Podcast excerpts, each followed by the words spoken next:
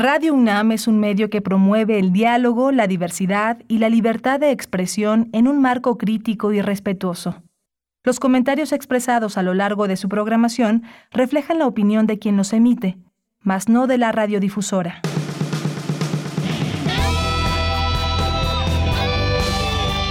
Prisma RU. Relatamos al mundo.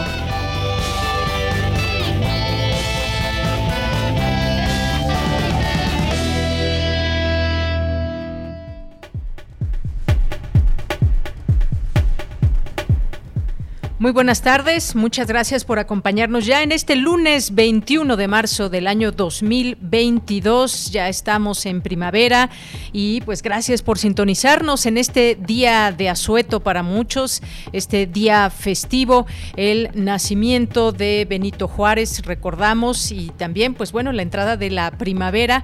Gracias por estar con nosotros en este día, tenemos mucha información, por supuesto iremos a esta información referente al Aeropuerto Internacional Felipe Ángeles que se inauguró el día de hoy. Varias cosas que decir en torno, así que le tendremos toda la información de lo que ha sido hoy parte de estos discursos, lo que se ha señalado hoy en la conferencia mañanera que se dio justamente desde allá en la sala principal del Aeropuerto Felipe Internacional Felipe Ángeles, donde el presidente López Obrador dijo que pues misión cumplida en tiempo y forma se entregó esta obra también eh, dijo que se hizo a pesar de las resistencias de grupos de intereses creados y también de quienes quisieran que les fuera mal, inclusive que le fuera mal al país. Hoy hablaremos, por supuesto, de este tema. Estaremos conversando de ellos con el, de ello con el ingeniero David Padilla, que es maestro en ingeniería con orientación a transporte por la UNAM. ¿Qué significa esta magna obra que hoy se presenta ante eh, los mexicanos. Y vamos a tener también más adelante, estaremos conversando sobre la Ley General de Movilidad y Seguridad Vial en la Cámara de Diputados. ¿Qué implica esta Ley General de Movilidad?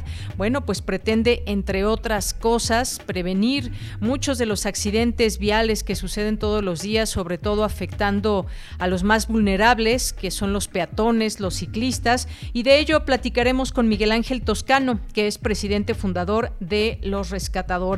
Y también algo que nos habían pedido ustedes, público, auditorio de Prisma RU, eh, sobre esta información que avalaron los diputados, la cobranza delegada que regula los créditos de nómina y con esta ley los bancos, eh, si que se otorgan créditos a las personas, pues podrán cobrarse directamente de su sueldo. ¿Qué implicaciones tiene todo esto? Bueno, pues lo platicaremos con la doctora Nayeli Pérez Juárez, investigadora y académica del Instituto de Investigaciones Económicas de la UNAM. Y en nuestra segunda hora, ya en los temas internacionales, ¿cómo se han comportado las redes sociodigitales en tiempos de guerra? ¿Qué es lo que ha sucedido entre bloqueos eh, desde Rusia y desde otros países con respecto a Twitter, Facebook y muchas otras? Bueno, pues aquí platicaremos con el maestro Luis Ángel Hurtado Razo, profesor e investigador de la Facultad de Ciencias Políticas y Sociales, sobre el papel de estas redes en tiempos de guerra. Hoy es lunes, lunes de Cartografía RU con Otto Cázares, que estará con nosotros por ahí de la 1.35, de las 14.35 horas más bien. Y también hoy en Cultura nos acompañará Verónica Romero, periodista cultural. Así que no se pierdan, no se pierdan hoy Prisma RU. También tendremos la información universitaria con Cindy Pérez Ramírez. Bien, pues desde aquí relatamos al mundo y le invitamos a que se quede con nosotros. Allá en cabina están Rodrigo Aguilar en la producción y Andrés Ramírez en los controles técnicos. Y aquí les saluda con mucho gusto Deyanira Morán. Bien, pues desde aquí relatamos al mundo. Relatamos al mundo. Relatamos al mundo.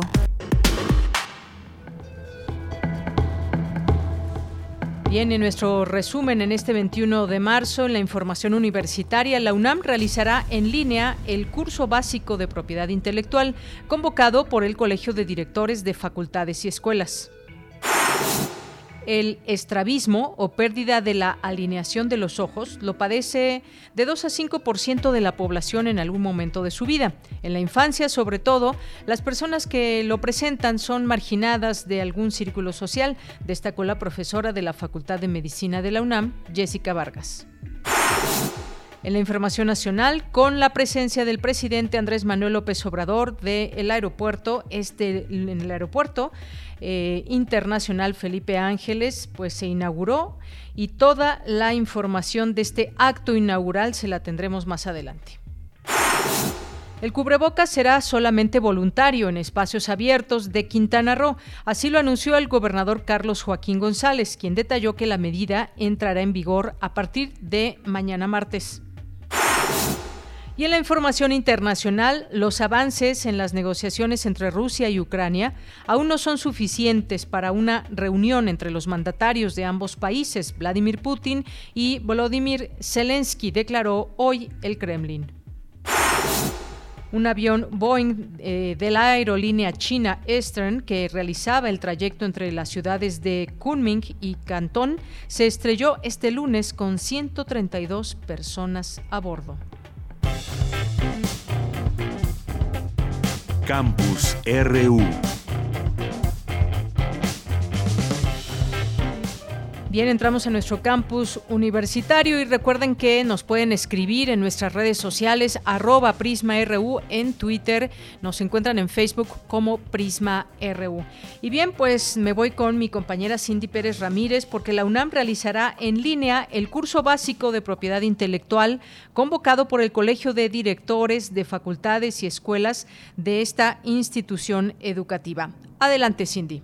¿Qué tal, Deyanira? Es un gusto saludarte. Muy buenas tardes. Esto con el objetivo de que los creadores cuenten con información para la protección de sus obras y desarrollos. Los interesados aprenderán cómo resguardar su trabajo y que en el futuro obtengan beneficios al igual que la universidad, toda vez que la creación de patentes, inventos, innovaciones o las transferencias tecnológicas son elementos que también la favorecen y al país. En el curso dirigido a los universitarios y público en general, intervendrán el Instituto de Investigaciones Jurídicas, la Facultad de Derecho, la Coordinación de Vinculación y Transferencia Tecnológica, además de la Dirección General de Asuntos Jurídicos y la Facultad de Estudios Superiores Cuautitlán. Al respecto, el secretario ejecutivo del Colegio de Directores de Facultades y Escuelas de la UNAM, Isidro Ávila Martínez, expuso que esta actividad incluye temas relacionados con realizaciones industriales, marcas, derecho autoral e innovación principalmente. El tema de propiedad intelectual es una actividad, una situación, una condición que todos los universitarios deben conocer, en función de que se trata de proteger precisamente el trabajo que se genera por parte de los investigadores, de los estudiantes, de los profesores, de los incluso de los funcionarios, los directivos. Son elementos que le pueden favorecer a la universidad en términos, de, ¿por qué no decirlo?, en términos económicos en algún momento y en términos de su papel como formador de recursos humanos y de la generación de conocimiento y de la generación de elementos que nos permitan tener una mejor calidad de vida como país, como universidad. De Yanira, este curso se transmitirá de manera gratuita en cuatro sesiones de 120 minutos cada una, con un horario de 11 a 13 horas el 22 y 29 de marzo, así como el 4 y 26 de abril, por el canal de YouTube de la Coordinación de Universidad Abierta, Innovación Educativa Educativa y Educación a Distancia de la UNAM. Cabe mencionar que la universidad cuenta con 503 patentes concedidas en las últimas décadas por el Instituto Mexicano de la Propiedad Industrial. Hasta aquí la información. Muy buenas tardes. Gracias, muy buenas tardes. Y pues bueno, tenemos toda esta información, les decía, de esta inauguración el día de hoy del Aeropuerto Internacional Felipe Ángeles. Eh, que, pues bueno, cumplió en tiempo y forma, según todos estos datos que se habían arrojado desde un primer momento. Hoy se inaugura finalmente y pues esto tiene que ver con, pues luego de dos años y medio de haber empezado esta construcción, dos años y medio que tardó en construirse esta obra. Hoy finalmente se inaugura este aeropuerto en el Estado de México, como sabemos una, obra emblemática, eh, un logro que en su momento el gobierno federal, eh, entre otras obras, pues era eh, de las más importantes o es de las más importantes y que pues marca un nuevo rumbo en la conectividad aérea del país que ayudará al sector para incrementar sus operaciones. Bueno, pues como les decíamos, hoy comienzan estas operaciones ahí en este Aeropuerto Internacional Felipe Ángeles y acompañado de su gabinete, gobernadores y legisladores, el presidente Andrés Manuel López Obrador inauguró la nueva terminal aérea. Durante esta inauguración, Isidro Pastor Román, director general de este aeropuerto, dijo que la nueva terminal fortalece el sistema aeroportuario mexicano. Vamos a escuchar. Este acto plantea a esta entidad paraestatal el gran reto de administrar y operar esta magna obra, con un enfoque de honestidad, honradez, productividad y rentabilidad, para beneficio de todos los mexicanos y de las generaciones futuras. Seremos recíprocos a la confianza que se ha depositado en nosotros. Es importante destacar que el dinero que se ha invertido en este proyecto es de la sociedad, es del pueblo de México y como usted nos los ha expresado en reiteradas ocasiones, señor presidente, lo debemos administrar con el mayor de los cuidados, considerando siempre los principios de transparencia y de rendición de cuentas. Tenga usted la certeza de que las mujeres y los hombres que conformamos la empresa Aeropuerto Internacional Felipe Ángeles, asumimos esta tarea con orgullo, responsabilidad y compromiso tal y como lo hace mi general secretario de la Defensa Nacional en su actuación diaria, para no fallarle a usted y por supuesto tampoco fallarle al pueblo de México. Bien, pues por su parte, Gustavo Vallejo Suárez, comandante del agrupamiento de ingenieros del aeropuerto, destacó la labor del ejército. Hoy esta infraestructura está debidamente verificada y certificada para operaciones aéreas domésticas e internacionales, con base en un plan maestro elaborado por un gran equipo de expertos encabezados por esta Secretaría y autorizado por la Agencia Federal de Aviación Civil, la cual ha tenido a bien emitir el certificado que avala el cumplimiento de las normas y métodos recomendados por la Organización Internacional de Aviación Civil para la operación de la IFA, bajo estándares de eficiencia, calidad y sobre todo seguridad. En este evento entregamos estas instalaciones a la empresa Aeropuerto Internacional Felipe Ángeles, Sociedad Anónima de Capital Variable, a cargo de la operación aeroportuaria, a cuyos integrantes les pasamos la estafeta y les deseamos el mayor de los éxitos, sabedores de su capacidad y probada honestidad y bueno, también entre los gobernadores presentes estuvo el gobernador del Estado de México, Alfredo del Mazo, y quien mencionó que este aeropuerto es la obra de infraestructura más importante del siglo XXI. Escuchemos. Un proyecto estratégico que fortalece nuestra conectividad y crea uno de los mayores polos de desarrollo de Latinoamérica, con el que daremos al Valle de México la oportunidad de modernizar sus vocaciones productivas e impulsar su crecimiento. Como eje del sistema aeroportuario, consolida la integración de la Ciudad de México, el Estado de México y el Estado de Hidalgo, creando una economía metropolitana que si fuera un país ocuparía el lugar 40 a nivel mundial. Para el Estado de México ha sido un privilegio acompañar al presidente de la República en este proyecto. Bien, pues ahí las palabras del gobernador del Estado de México, Alfredo del Mazo. También estuvo presente la jefa de gobierno de la Ciudad de México, Claudia Sheinbaum, y habló de los trabajos que realizó el ejército para concretar este nuevo aeropuerto. No debemos olvidar todo lo que se dijo, que era imposible construir un aeropuerto en este lugar, que había una montaña, que era imposible que funcionaran dos aeropuertos, el de la Ciudad de México y el de Santa Lucía. Durante estos años, el ejército no solo apoyó a la ciudadanía en seguridad, en protección civil, en hospitalización y vacunación para atender la pandemia, sino que además sus ingenieros coordinaron esta y otras titánicas obras. Debemos reconocer con ello todo lo que ha cambiado en nuestro país. Tengo que decirlo, no podemos olvidar el proyecto fallido que querían construir en el antiguo lago de Texcoco, que implicaba cerrar el aeropuerto militar de Santa Lucía y el aeropuerto internacional Benito Juárez de la Ciudad de México palabras, ahí las palabras de la jefa de gobierno Claudia Sheinbaum. También presente el secretario de la Defensa Nacional, Luis Crescencio Sandoval, aseguró que las acciones del ejército se vieron reflejadas no solo en la construcción del nuevo aeropuerto, sino en diversos trabajos en todo el país para enfrentar la pandemia. Y el presidente Andrés Manuel López Obrador aseguró que este aeropuerto, el Aeropuerto Internacional Felipe Ángeles, está concluido al 100%. Calificó como misión cumplida la inauguración y uno de sus tres grandes proyectos emblemáticos. Escuchemos. Pues yo eh, pienso que está al 100 el aeropuerto, completamente concluido. Pueden bajar eh, aviones las 24 horas, despegar y eh, arribar las 24 horas, con sistemas modernos de radar. Es cuestión nada más de que las líneas aéreas vayan incrementando sus viajes.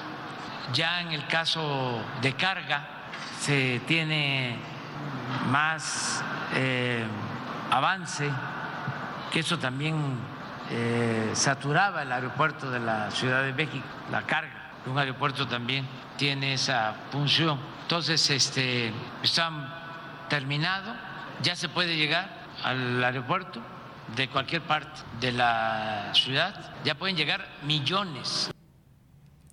Bien, pues ahí las palabras del presidente López Obrador. También agregamos esta información. El primer vuelo comercial despegó alrededor de las 6 de la mañana con 50 minutos con destino a la ciudad de Villahermosa, Tabasco.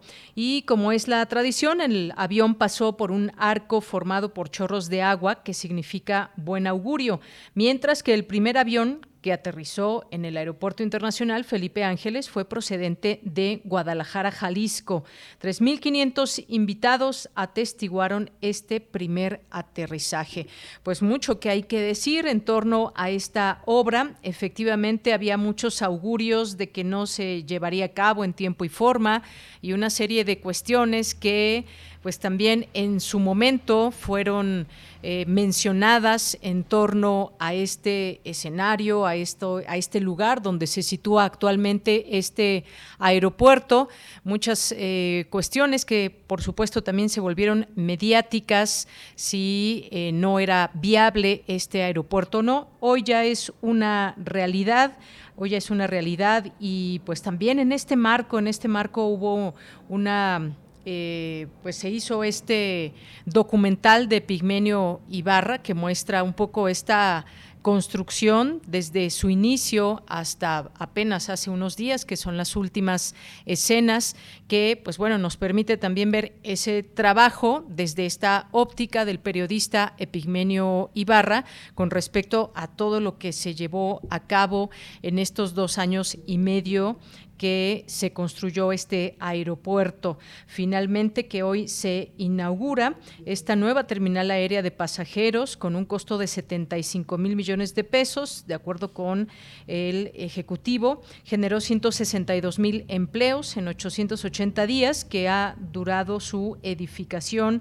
bajo el control, dirección y supervisión de 195 ingenieros de la Secretaría de la Defensa Nacional. Construir este aeropuerto implicó, como sabemos, cancelar eh, implicó cancelar el nuevo aeropuerto internacional de la Ciudad de México en Texcoco. Hay que mencionar esto que desde su campaña el presidente López Obrador señaló que se cancelarían eh, las, eh, la construcción de este aeropuerto de Texcoco, que era la obra insignia del sexenio pasado y que su precio se estimaba en 300 mil millones de pesos.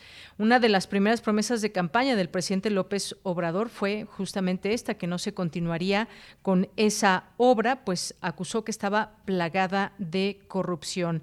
Y bueno, pues finalmente recordemos también esa consulta que se hizo en su momento, en octubre de 2018, que pues ganó la opción de un aeropuerto civil en la base aérea militar de Santa Lucía, mantener el de Benito Juárez, así como ampliar las operaciones en el de Toluca. Y ya como presidente electo, pues este anuncio se hizo formal de cancelar las obras de Texcoco, que costó 100 mil millones de pesos cuando, eh, y sería cuando tomara posesión. Bueno, pues de esta manera hoy entra en operación un aeropuerto construido en una superficie de 384.128.16 metros cuadrados, con una fachada de 1.096 metros lineales. Atenderá a 19.5 millones de pasajeros y realizará 119 mil operaciones al año. La torre de control de 88 metros de altura contará con un sistema de aproximación que hará posible despegues y aterrizajes simultáneos en todas las pistas, incluso en medio de la niebla más cerrada. La ubicación, que también ha sido un tanto polémica, ubicado a 33 kilómetros del Aeropuerto Internacional de la Ciudad de México. Este nuevo aeropuerto es, de acuerdo con información oficial, sustentable, ecológico, resiliente, intrínsecamente seguro, funcional y racional, de simplicidad en su diseño fue fácil de construir, sin estructuras costosas o desafiantes y con un diseño que es reminiscente en la arquitectura mexicana. Tiene siete accesos y entrada de luz natural mediante 55 mil metros cuadrados de fachada de cristal con control solar. En el edificio principal hay 80 mostradores para que los pasajeros documenten en cinco islas, 86 kioscos de autoservicio, 20 mostradores para el registro de equipaje. También hay siete islas en donde se reclamarán las maletas. Cuenta con equipos de inspección que usan tomografía computarizada en equipaje de mano y calzado, escáner corporal, así como filtros de seguridad con reconocimiento facial para agilizar el abordaje. Y bueno, pues entre otras cosas también en cuestiones eh, técnicas, las tarifas también para volar desde este aeropuerto. Eh, y algunas otras cosas. Ya está en la línea telefónica, no quiero dejar esperar, esperando al ingeniero David Padilla, que es maestro en ingeniería con orientación a transporte por la UNAM y pues nos va a platicar un poco más de este aeropuerto. ¿Qué tal, ingeniero? Mucho gusto en saludarle. Muy buenas tardes. ¿Cómo está? Buenas tardes. Muy bien, muchas gracias. Pues ingeniero David Padilla, cuéntenos un poco cómo podemos cómo podemos describir esta magna obra. Ya daba yo cuenta de algunas características y bueno, pues en general, en términos generales, ya hay detalles de los vuelos en este inicio de operaciones y tenderá a crecer poco a poco en sus servicios. ¿Qué le parece esta obra, ingeniero? Sí, bueno, pues es eh, finalmente eh, la solución a, que el gobierno federal ha ofertado para solucionar el tema de la saturación de las operaciones en el Valle de México. Eh, y bueno, finalmente, pues este aeropuerto eh, es una realidad y, bueno, pues desde esa perspectiva, eh, pues hay que mencionar que, bueno, esta, esta terminal aérea junto con el aeropuerto de Benito Juárez, junto con el aeropuerto de Toluca, harán parte del, del SAM, del sistema aeroportuario metropolitano, que en conjunto permitirán manejar en, los, las próximas décadas toda la demanda de pasajeros que se está eh, gestando en, esta zona del país. Entonces, en ese sentido, bueno, pues este aeropuerto, como usted lo, lo mencionó, tiene una serie de características que lo hacen pues muy competitivo respecto a otros aeropuertos de la República Mexicana. Efectivamente va a tener la posibilidad de hacer operaciones simultáneas eh, la infraestructura con la que cuenta es muy moderna. Las instalaciones son, pues, honestamente, de, primer nivel. Bueno, yo, de hecho, en personal he tenido oportunidad de visitar esta terminal varias veces y, bueno, pues lo puedo constatar este, como juicio propio. Muy bien, ingeniero, gracias por esta primera eh, primer comentario. Usted nos dice eh, es un aeropuerto competitivo respecto a otros aeropuertos que hay en el país. Es un aeropuerto moderno con instalaciones de primer nivel que, pues bueno, en este escenario que tenemos y con la saturación que ya se tenía o se tiene todavía en el aeropuerto internacional Benito Juárez, pues eh, desde su punto de vista esto viene, digamos, a generar una solución amplia y clara ante esta saturación que ya se tiene y todos los pues cientos eh, de vuelos que se realizan diariamente en el Aeropuerto Internacional Benito Juárez? Bueno, mire, lo cierto es que en razón al acontecimiento que sufrimos en el año 2020 de la pandemia, pues hubo una reducción drástica de las operaciones y movimiento de pasajeros en, todo el país, bueno, no solamente en todo el país, sino a nivel mundial. Entonces, lo cierto es que aún no, no llegamos al eh, nivel eh, de, demanda que teníamos eh, hasta el año 19. aparentemente, como van las cosas, muy probablemente a finales del año 2023 se recupere la aviación en, en cuanto a los números que traía para aquel entonces. Entonces, en ese sentido, pues esta, este lapso de tiempo permitirá eh, precisamente ordenar toda la operación aérea de, estos tres aeropuertos, pues de manera conveniente de, para que la demanda quede adecuadamente atendida con estas tres terminales y este, además de eso, bueno, pues eh, los servicios que se oferten pues están a la altura de lo que requieren las nuevas necesidades de transporte en México, que vale la pena mencionar que en la última década, excluyendo estos años por efecto de la pandemia, el crecimiento que se está presentando en todos los aeropuertos del país era notable. Entonces, a mí me parece que estas acciones, pues sin duda, contribuyen a resolver eh, parte del problema que tenemos de saturación en, bueno, no solamente en el Valle de México, sino también en otros lugares. Otros lugares también se están haciendo acciones para que la infraestructura aeroportuaria nacional pues esté a la altura de las necesidades. Muy bien, ingeniero. En cuanto a las características de ingeniería, de arquitectura que pues se pueden eh, observar y además pues bueno leer en los distintos documentos que se fueron entregando y hasta el día de hoy que se da cuenta de tales y cuáles características en esta ingeniería y arquitectura qué le parecen sobre todo cuando se habla de que no fueron los eh, grandes gastos que que, pudieran, digamos, eh, generarse cuando hablamos de una obra tan importante como lo puede ser un aeropuerto? Bueno, es que aquí vale la pena destacar eh, una serie de aspectos. El primero es la rapidez con la que se construyó un aeropuerto de esta magnitud. Eh, es destacable, creo que aquí, vale la pena mucho mencionar que fue todo un, pues fue todo un reto pues, alcanzado pues, muy satisfactoriamente en ese sentido, que es una de las cosas destacables de esta terminal aérea. Y claro, en relación al proyecto anterior, sinceramente, sí que va a haber una diferencia sustantiva en cuanto a costos de mantenimiento. Y la verdad es que la infraestructura es sumamente austera, pero eh, también sumamente funcional. La verdad es que este, el aeropuerto en su arquitectura pues es honestamente una obra eh, eh, destacable, una obra pues que tiene una estética eh, muy eh, notable.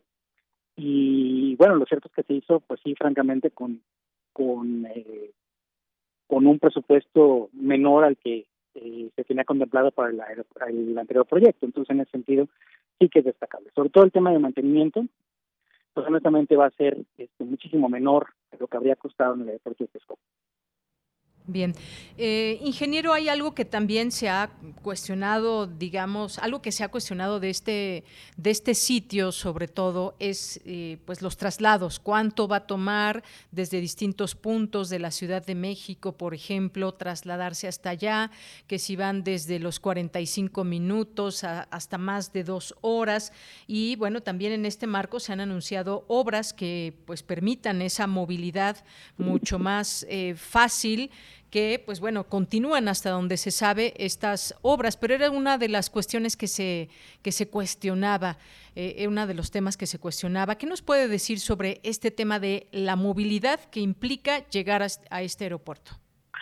Bueno, mire, efectivamente sí es un aeropuerto que en términos de, los eh, senadores tradicionales de viaje sí que está eh, lejos. Y bueno, pues evidentemente las obras está haciendo el gobierno federal para efecto de poder hacer que este aeropuerto esté más eh, al alcance de la mano de los eh, futuros usuarios o de los potenciales usuarios, pues bueno, también es, es importante destacarlo. En ese sentido, bueno, hay que recordar también una cosa, eh, la Ciudad de México o su zona metropolitana es una zona sumamente extensa, entonces a mí me parece que también una de las cosas que hay que tener en cuenta es que obviamente la ciudad al ser tan amplia, eh, muy probablemente lo que termine pasando es que cada uno de estos tres aeropuertos, eh, me refiero Felipe Ángeles, Benito Juárez y el aeropuerto de Toluca, pues van a tener sus mercados propios precisamente por la zona en donde se encuentran. entonces, eso también dará oportunidad de mejorar la distribución de viajes en cuanto a, bueno, qué aeropuerto me conviene más.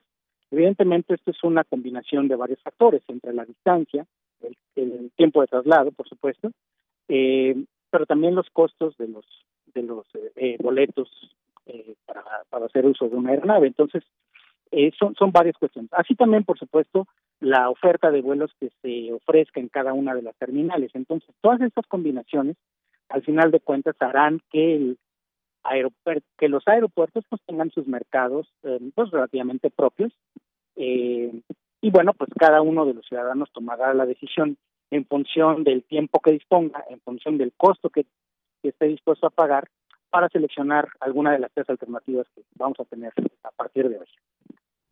Muy bien, ingeniero. Y pues también le preguntaría sobre, pues en cuanto a la funcionalidad, ¿se disipan estas voces en torno que habían en su momento al inicio, cuando se estaba, digamos, conociendo este proyecto? Si iba a haber una visibilidad importante, si había una montaña cerca, la zona, eh, una serie de cuestiones que en su momento se, eh, se preguntaban muchas personas si con respecto a la viabilidad y funcionalidad de este aeropuerto, queda o no claro que pues va a ser un aeropuerto que tenga toda la confiabilidad para las y los usuarios. Sí, bueno, a ese respecto, eh, bueno, hay que recordar una cosa. La base aérea de Santa Lucía tiene eh, ya bastantes años operando, o sea, no, no es estrictamente un aeropuerto eh, nuevo, porque al final de cuentas la operación militar, pues durante muchos años ha operado en esta terminal aérea sin, ningún percance. Entonces, a ese respecto, pues me parece que todos estos, estos cuestionamientos, pues no, no tienen eh, validez, porque bueno, al final de cuentas estamos hablando de, un, lugar en donde durante muchísimos años se han hecho este, este, tipo de operaciones.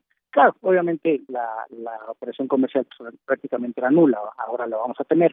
Entonces, en ese sentido, me, me parece que, eh, la zona en donde está alojado el, actual aeropuerto Felipe Ángeles, pues es adecuada para hacer operaciones aéreas. Obviamente, pues habrá que ver cómo es la convivencia de esta terminal aérea con las otras dos terminales, porque aunque Toluca en este momento no tiene operación comercial, sí tiene mucha operación de aviación general. Entonces, bueno, habrá que ver cómo evoluciona esto. Seguramente va a haber eh, eh, cambios y aprendizaje importante en estos eh, primeros meses de cómo gestionar el tráfico aéreo de estos aeropuertos.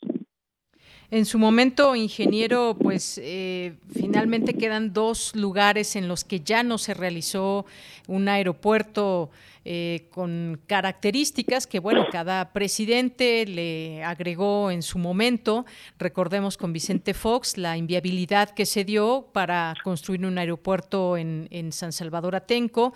Posteriormente, esta obra en Texcoco que pues pretendió el expresidente Enrique Peña Nieto, que, bueno, pues se hablaba de un aeropuerto pues muy distinto quizás a este, con mucha más tecnología, mucha más, mucho más dinero y negocios también de por medio. Y finalmente, pues tenemos ahora esta obra en este sexenio, en dos años y medio. ¿Fue quizás el mejor lugar? ¿Qué opina usted? Bueno, mire, eh, es una pregunta muy complicada de responder porque son... No ingeniero. Desafortunadamente en ingeniería no no hay respuestas absolutas, no no no existe algo en donde se puede decir, ah, esta es la solución perfecta y esta es la solución imperfecta pienso que cada uno de los proyectos en su momento tuvo sus ventajas y sus desventajas. Eh, en este sentido, bueno, pues ya el aeropuerto Felipe Ángeles es una absoluta realidad y, en, a ese respecto, pues me parece que lo que hay que eh, eh, buscar es que cómo poder aprovechar esta infraestructura de la mejor forma posible para el país. insisto, yo creo que cada proyecto tenía sus ventajas, por supuesto Coco pues era un esquema central de eh, tener toda la aviación concentrada en un solo punto, porque incluso implicaba el cierre de la base de Santa Lucía. Entonces, a ese respecto, eh, bueno, eran unas cosas por otras, ¿no? Y también implicaba el cierre del aeropuerto Benito Juárez.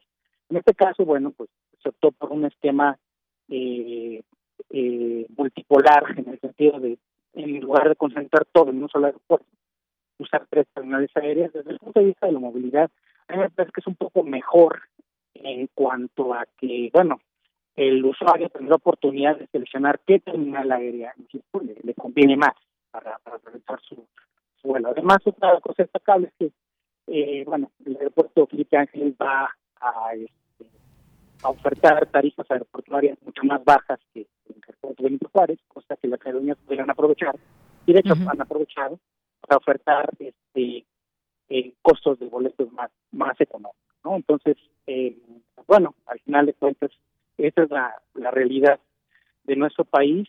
Y bueno, me parece que pues, finalmente este aeropuerto es un, un proyecto muy interesante que además también quisiera destacar que en términos del mercado de carga que en México está creciendo de manera muy importante, este aeropuerto sí va a ayudar mucho a, a solventar muchos de los problemas que actualmente se tienen en la logística de carga, en la cadena de suministro, porque las, instalaciones que va con las que va a disponer son eh, muy modernas y van a permitir que este mercado en México pues crezca de manera vigorosa.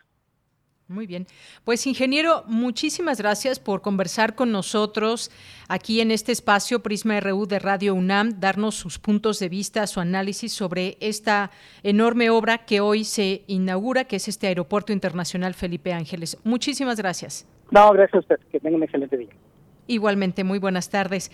Fue el ingeniero David Padilla, maestro en ingeniería con orientación a transporte por la UNAM y todo este, este tema. Hay otras cosas que, pues, por cuestiones de tiempo, eh, ya no alcanzamos a decirles. Hay distintos eh, sitios también aunados a este aeropuerto que se incluyen, digamos, en toda, eh, como parte de esta obra, una zona comercial, capillas, zona de, zonas de lactancia, espacios culturales, juegos infantiles, en fin, una serie de cuestiones se suman tres pistas de aterrizaje y pues todas las características técnicas que habrá que conocer también de manera detallada y que pues ya quien viaje a distintos sitios podrá abordar desde este Aeropuerto Internacional Felipe Ángeles. Pues muchas gracias al ingeniero y continuamos.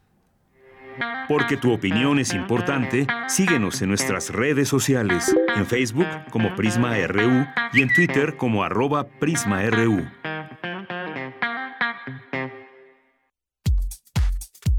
Tu opinión es muy importante. Escríbenos al correo electrónico prisma.radiounam@gmail.com.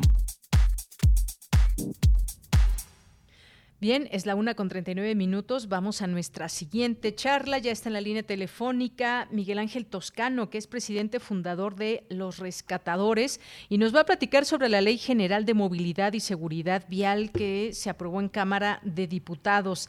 ¿Qué tal, Miguel Ángel? Muy buenas tardes, bienvenido. Hola, Deyanira, te saludo con mucho gusto a ti y a toda tu audiencia. Muchas gracias. Bueno, pues hace unos días ya se celebró esta votación a favor de la Ley General de Movilidad y Seguridad Vial en la Cámara de Diputados. ¿De qué se trata esta ley, Miguel Ángel, si nos explicas y qué implica en una ciudad, por ejemplo, como la Ciudad de México? Gracias, Deyanira. Hago nada más una precisión. Se aprobó en la Comisión de Movilidad de la Cámara de Diputados. Eh, iba a pasar a pleno el jueves pasado, pero por los intereses de la industria automotriz eh, esa es la información al menos con la que contamos nosotros, se pospuso la discusión hasta el día miércoles, o sea, eh, pasado mañana.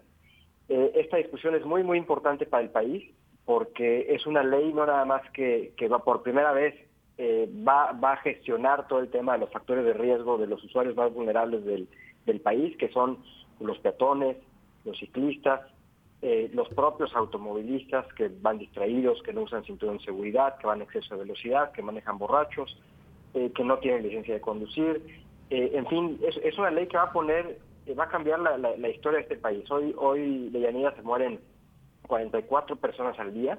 Y uno dijera, bueno, pues así es la vida, a uno les toca. La verdad es que ninguna persona y otros países lo ya lo han hecho. la, misión cero que, que se promueve en países como, como Dinamarca, como eh, bueno, todos los países europeos, sobre todo, eh, eh, han, gestionado velocidad, de muertes cero, siniestros cero. eso no significa que no haya accidentes, puede haber accidentes, por supuesto, pero lo que no podemos permitir es que, como siempre, sean los más vulnerables, o sea, cuando el conductor va distraído, revisando su celular y se sale de la vía, pues ¿a quién mata? al que está en la parada del autobús, al que va en su bicicleta. Al más vulnerable, ¿no? E, exactamente. Entonces, esta, esta ley, la verdad es que sí es muy importante para el país porque justamente va a gestionar eh, con, con, todo el país, vamos a, a, establecer sistemas de monitoreo a nivel nacional, a nivel estatal, a nivel municipal, dónde se está muriendo la gente, por qué se está muriendo. La solución durante muchos años había sido poner topes, esa no es la solución en el primer mundo, ¿no? Este, muchas de las soluciones sí es poner fotomultas, eh, pues tú ya lo has visto en, la Ciudad de México al menos, o eh, en lugar de ponerlas las quitan.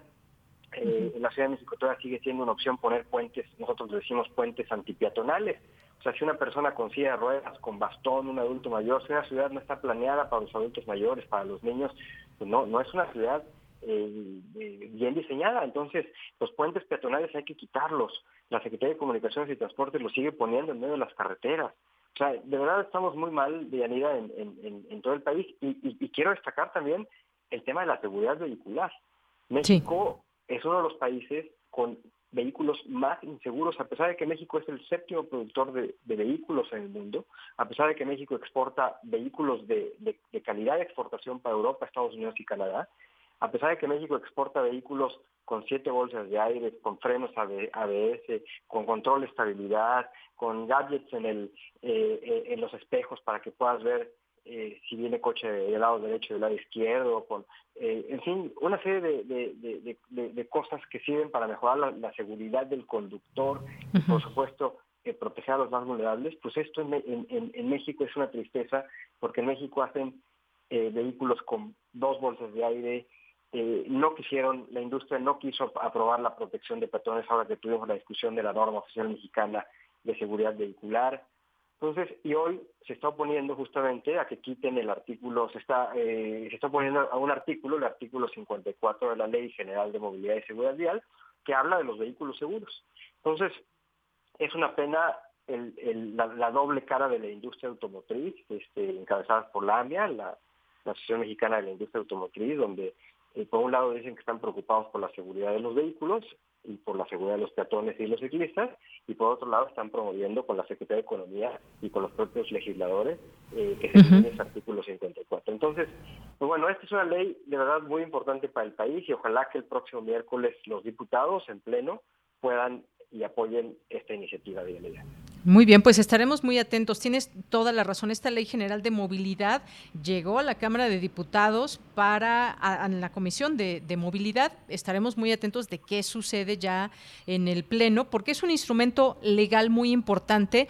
Y yo con esto, eh, esta última pregunta te haría, Miguel Ángel. Creo que es un esfuerzo de muchos lugares, de las autoridades, de, de muchas personas como ustedes, como tú, que eres un activista por todos estos derechos que tienen los los peatones, los ciclistas y quienes somos peatones, ciclistas, automovilistas, tenemos un reglamento que respetar y si no lo respetamos cada uno de nosotros cuando somos a veces automovilistas, a veces ciclistas, a veces peatones, pues bueno, va a ser muy difícil. Ese es un trabajo que tiene que tener la fuerza desde distintos lugares para generar, por ejemplo, ciclopistas seguras, lugares y espacios por donde quede claramente, a todos nos quede muy claro por dónde podemos transitar y evitar sobre todo todas estas muertes de las eh, que nos hablas. ¿Qué, ¿Qué, me dices de esta conjunción, de ese trabajo y esfuerzo de todas y todos? Bueno, totalmente. Habemos una coalición eh, de, organizaciones de movilidad.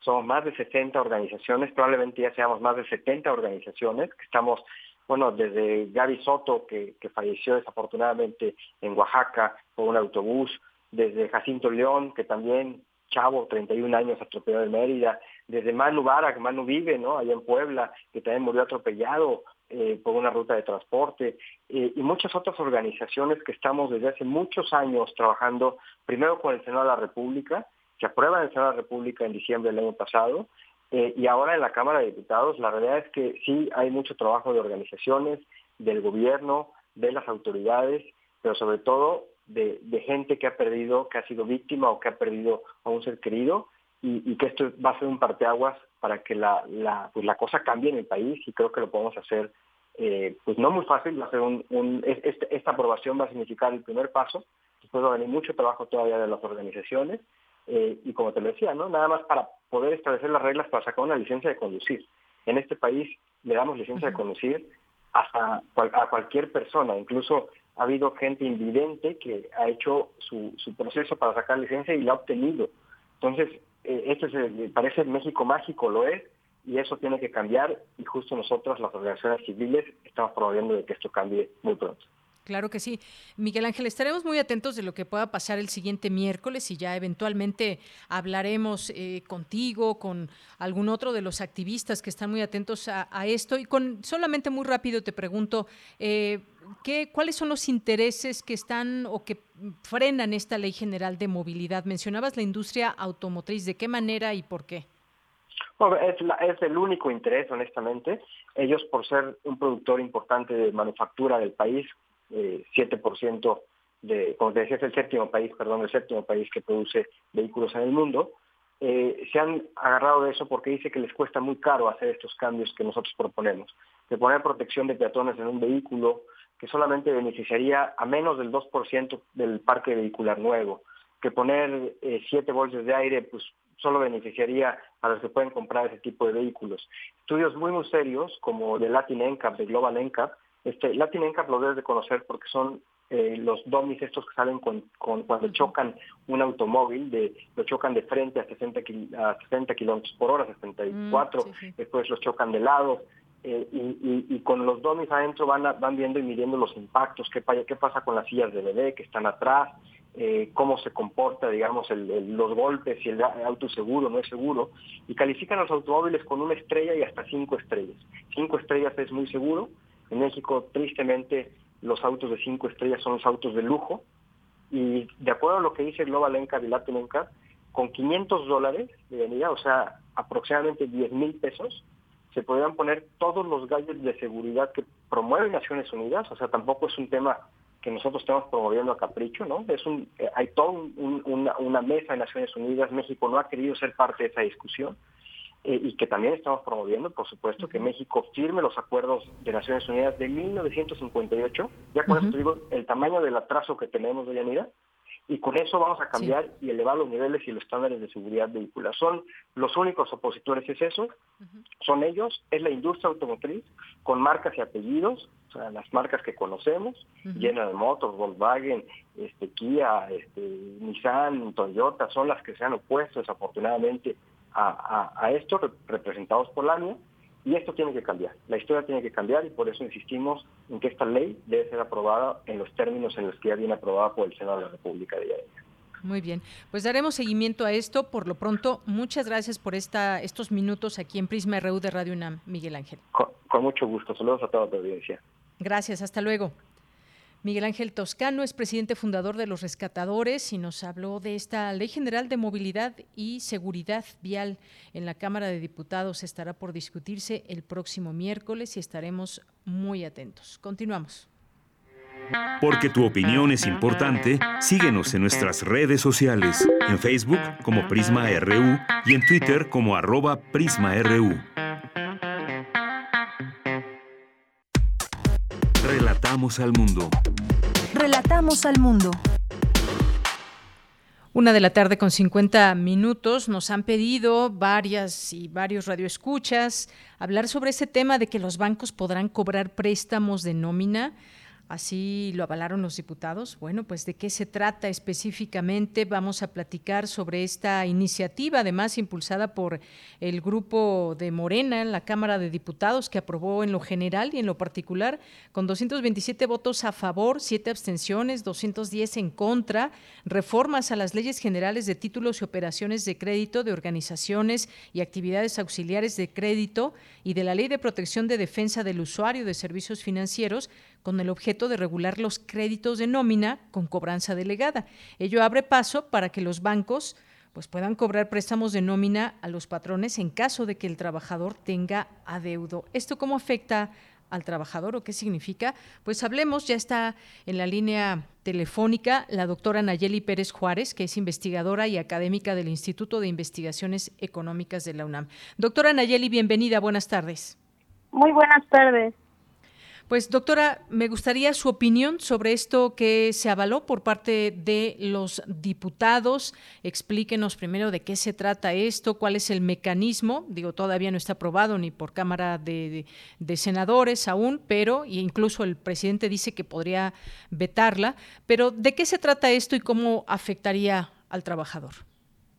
Bueno, pues se trata de que eh, si algún trabajador trabajadora solicita un crédito ante una institución bancaria, pues esta podrá, eh, más bien el patrón podrá pagar a la institución financiera hasta el 40% respecto al salario para poder saldar el crédito.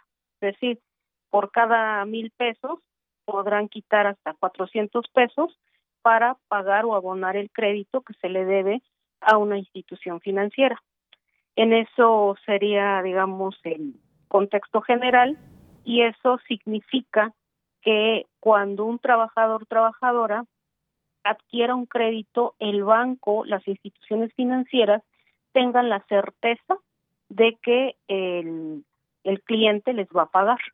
Eso es, digamos, en lo general lo que significa esta, esta reforma de eh, crédito de nómina. Bien, en este sentido, pues eh, se está hablando de un golpe a los trabajadores porque la cobranza, pues eh, buscaría, digamos, embargar hasta el 45% del salario del trabajador y esta ley pues beneficia a quienes otorgan créditos, no a los trabajadores que lo adquieran.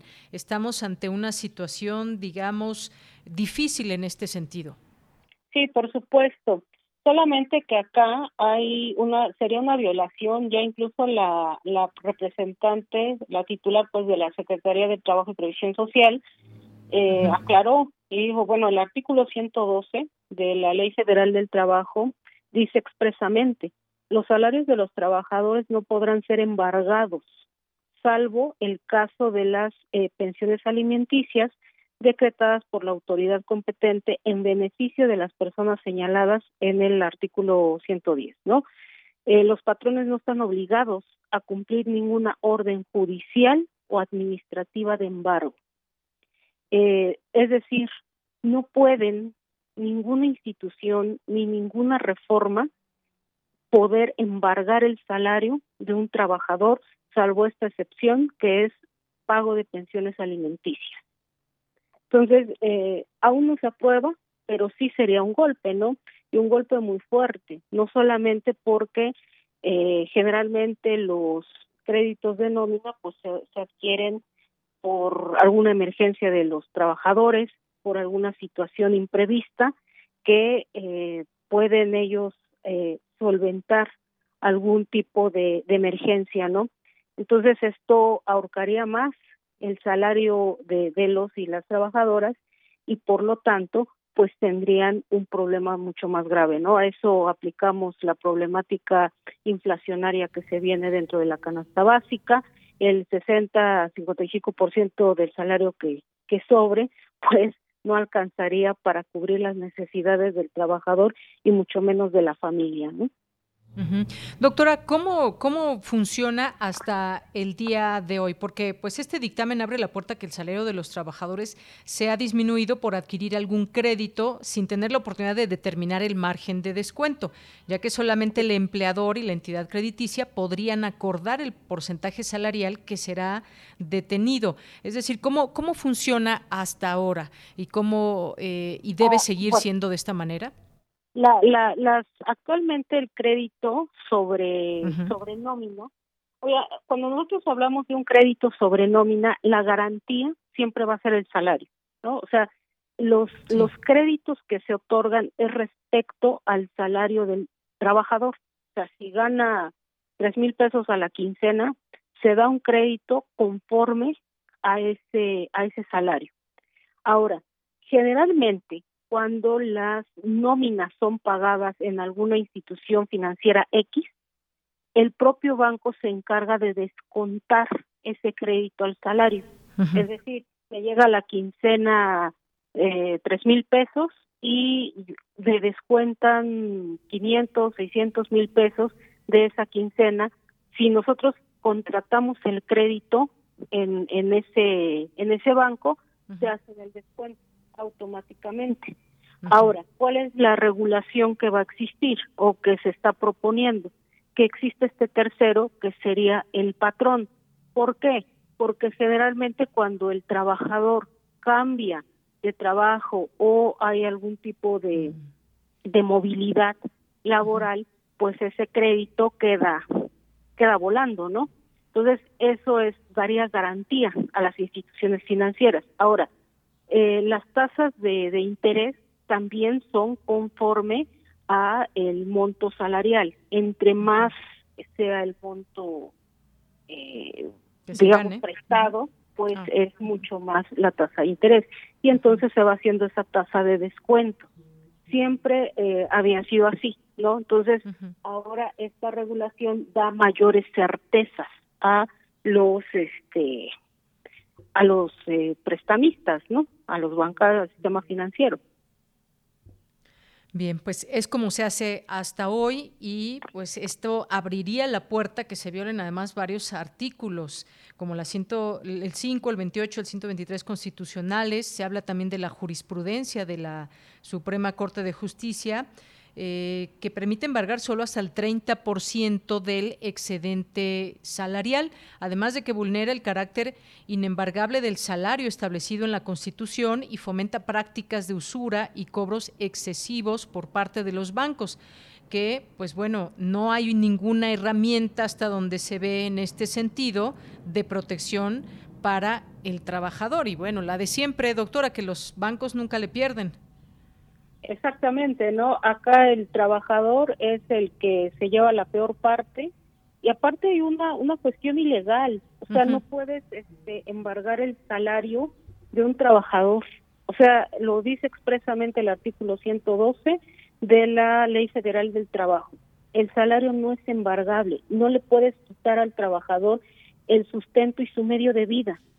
O sea, esa es atentar en contra de la propia eh, existencia del, del trabajador, ¿no?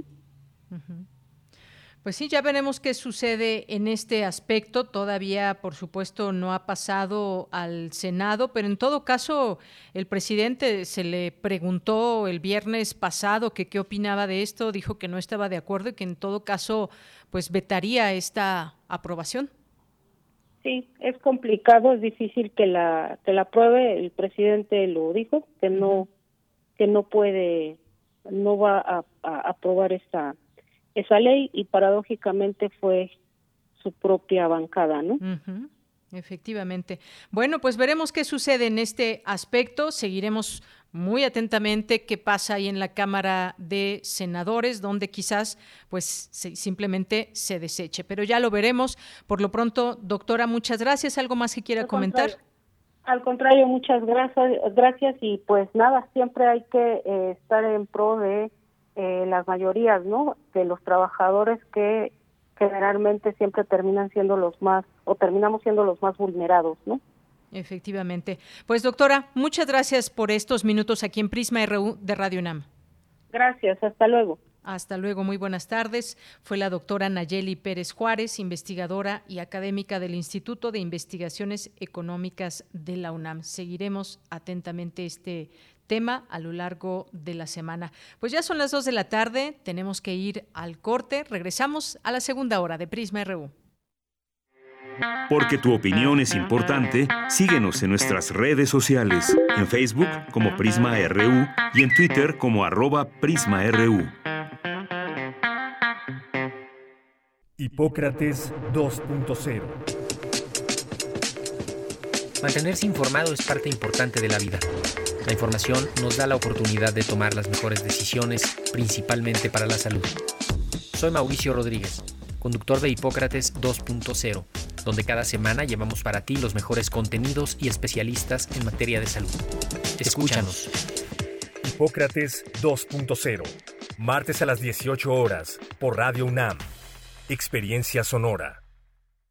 A México lo mueve la esperanza de construir un país mejor para todas y todos, donde se ponga primero a las y los que menos tienen. Lo impulsan quienes con sus estudios buscan salir adelante, las y los que quieren una vejez digna y quienes dan vida al campo. Este año la esperanza nos llevará a sumar más voces, manos y corazones a nuestro movimiento para que la transformación continúe llegando a todos los rincones del país. Morena la esperanza de México. Es la parte baja de la novena entrada. El juego está empatado. La cuenta al tope y el campeonato de la salud se define en el duelo entre Mamey Canseco al bat y el escurridizo lanzamiento de Brad y el Chupirul. Ya sabemos cómo se las gastan los de la industria chatarra con sus triquiñuelas publicitarias. Con un hit entra la del Gane. Viene el lanzamiento y Mamey Canseco sorprende con un toquecito que va a ser pan molido para la industria chatarra. Esperen, tremendo encontronazo abre la oportunidad al jalapeño Urdiales barriéndose a dar triunfo al club del antojo. como nosotros y ponte saludable.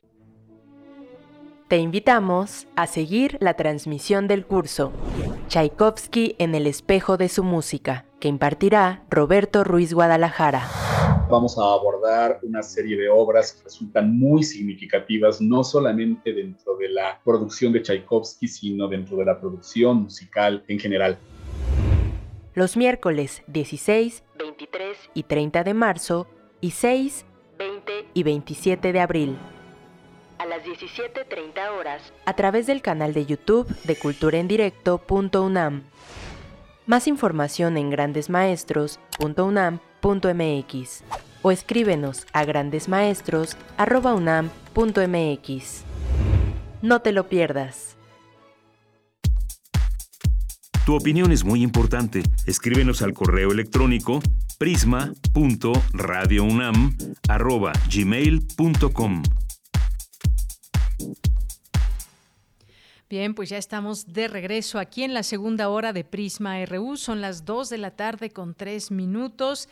Tendremos todavía en esta hora mucha información.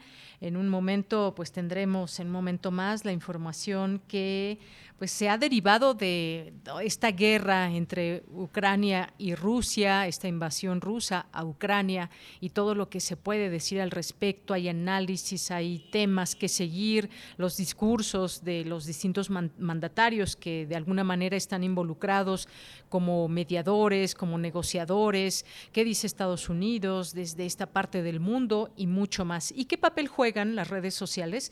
Pues en un momento más lo vamos a platicar con el maestro Luis Ángel Hurtado Razo, el papel, el papel de las redes sociodigitales en tiempos de guerra, las fake news, qué se dice desde el otro lado del mundo, qué se dice aquí, cómo seguir la información. Es un mundo de información en la cual nos podemos eh, perder a quién seguir, por ejemplo, quién me informa de la mejor manera, qué opiniones se generan desde las redes sociales, pues todo esto lo vamos a platicar en un momento más con el maestro, así que no se pierdan esta conversación.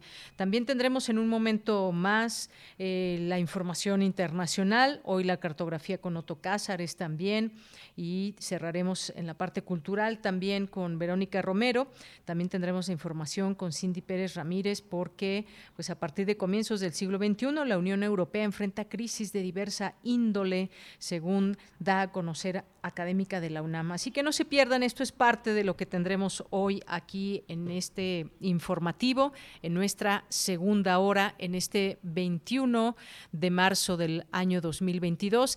Gracias a quienes nos están escuchando a través de www.radio.unam.mx. Sigan disfrutando su día, las personas que están en casa hoy cuando normalmente se encuentran en oficina o pues haciendo trabajo desde casa. Pues muchos saludos a todas y a todos quienes nos estén escuchando. Las niñas y los niños, los estudiantes, pues también tuvieron el día libre, así que quien esté por ahí en casa le mandamos muchos saludos, quien nos está escuchando por ahí. Bueno, pues es momento de irnos a los saludos. Eh, en nuestras redes sociales, quienes nos están escribiendo en Twitter y Facebook. Bueno, pues por aquí por aquí nos acaba de escribir Mayre Elizondo y nos dice, como redes de transporte multimodal, es como deben diseñarse los sistemas de transporte robustos. Enhorabuena para todos los mexicanos por esta gran obra. Aeropuerto Internacional Felipe Ángeles, orgullo mexicano, nos dice Mayra. Gracias Mayra, gracias que nos estás escuchando. Un abrazo. Silvia Vargas también nos escribe por aquí, nos dice, en cuanto a traslado en taxi de la Ciudad de México, un taxi de sitio cobra doble al entrar al Estado de México y siendo parte de la zona del Valle de México y no puede subir pasaje de regreso. Creo se debería reconsiderar esta práctica para facilitar traslados al aeropuerto Internacional Felipe Ángeles. Muchas gracias, Silvia. Pues sí, todo este tema del traslado que justamente le preguntaba yo al ingeniero, pues mucho se ha dicho, pero ya en, la, en los hechos, ¿cuánto vamos a hacer? Dependiendo de dónde nos ubiquemos. Por ejemplo, si vamos a ir desde la Ciudad de México a este aeropuerto o si alguien lo va a abordar desde el Estado de México, también cuál es esta movilidad. Hay estas distintas vías para llegar y por supuesto no quitaremos el dedo del renglón para seguir eh, en ello. Ya el viernes también tuvimos un reportaje muy interesante que hicieron nuestros compañeros de Corriente Alterna que hablaban justamente de todos estos traslados. Gracias, eh, Silvia. Rosario Durán nos dice, si alguien paga manutención, si tiene la fortuna de ser solo una sola pensión, que bueno, pero si tiene más demandas y ahora le descuentan por, por préstamos, ya no ganará lo suficiente. Pues sí, cada caso pues es especial, sobre todo cuando se trata de las pensiones alimenticias, porque pues hay que pensarlo bien cuando se tiene un hijo y si ya se tuvo y por alguna razón hay alguna separación, pues debe de quedar muy claro que pues esa niña, ese niño, pues requiere una manutención mensual como lo establece, tal y como lo establece la ley. Gracias, Rosario. Mirko Zun, muchos saludos. José Luis Sánchez también nos dice buen inicio de primavera a, de Yanira y el equipo de Prisma RU. Dice, se siguen usando los argumentos en contra de los medios conservadores para poner en entredicho la magna obra del pueblo. Se ve el ardor que ha provocado la entrega en más de dos años de hoy sean más inteligentes y empáticos con la 4 ты. Nos dice José Luis Sánchez. Muchas gracias, José Luis, por el comentario.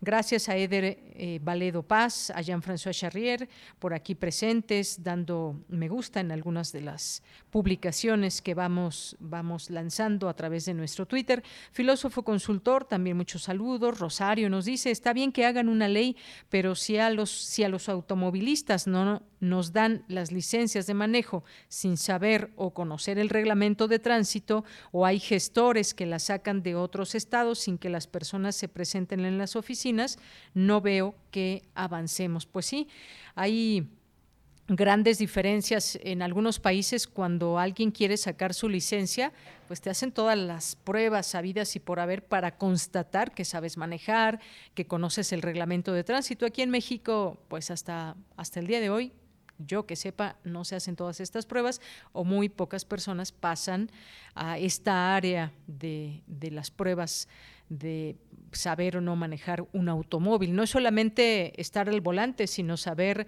eh, toda una serie de cosas que incluye el reglamento. Espejear, por ejemplo, también básico, no solamente es mover el volante y acelerar. Hay tantos errores que uno ve a diario porque pues, se ve que son personas que pues aprendieron un poco sin tener alguna particular clase o, conocer más de cómo se debe manejar y cómo respetar también a los peatones, a los automovilistas, mucho que hay por hacer en este sentido.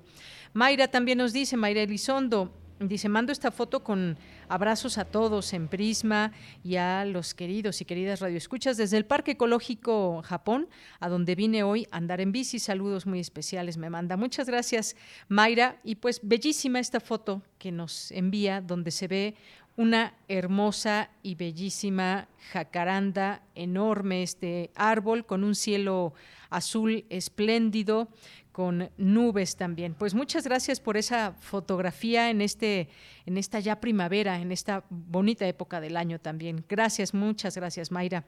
Gracias a Mario Navarrete, gracias eh, también a Fabián Robledo. Nos dice si la misión era inaugurar una obra sin terminar y sin vialidades adecuadas para el lugar para llegar a ella, entonces sí, misión cumplida, uno de los elefantes blancos de este gobierno. Gracias, Fabián Robledo.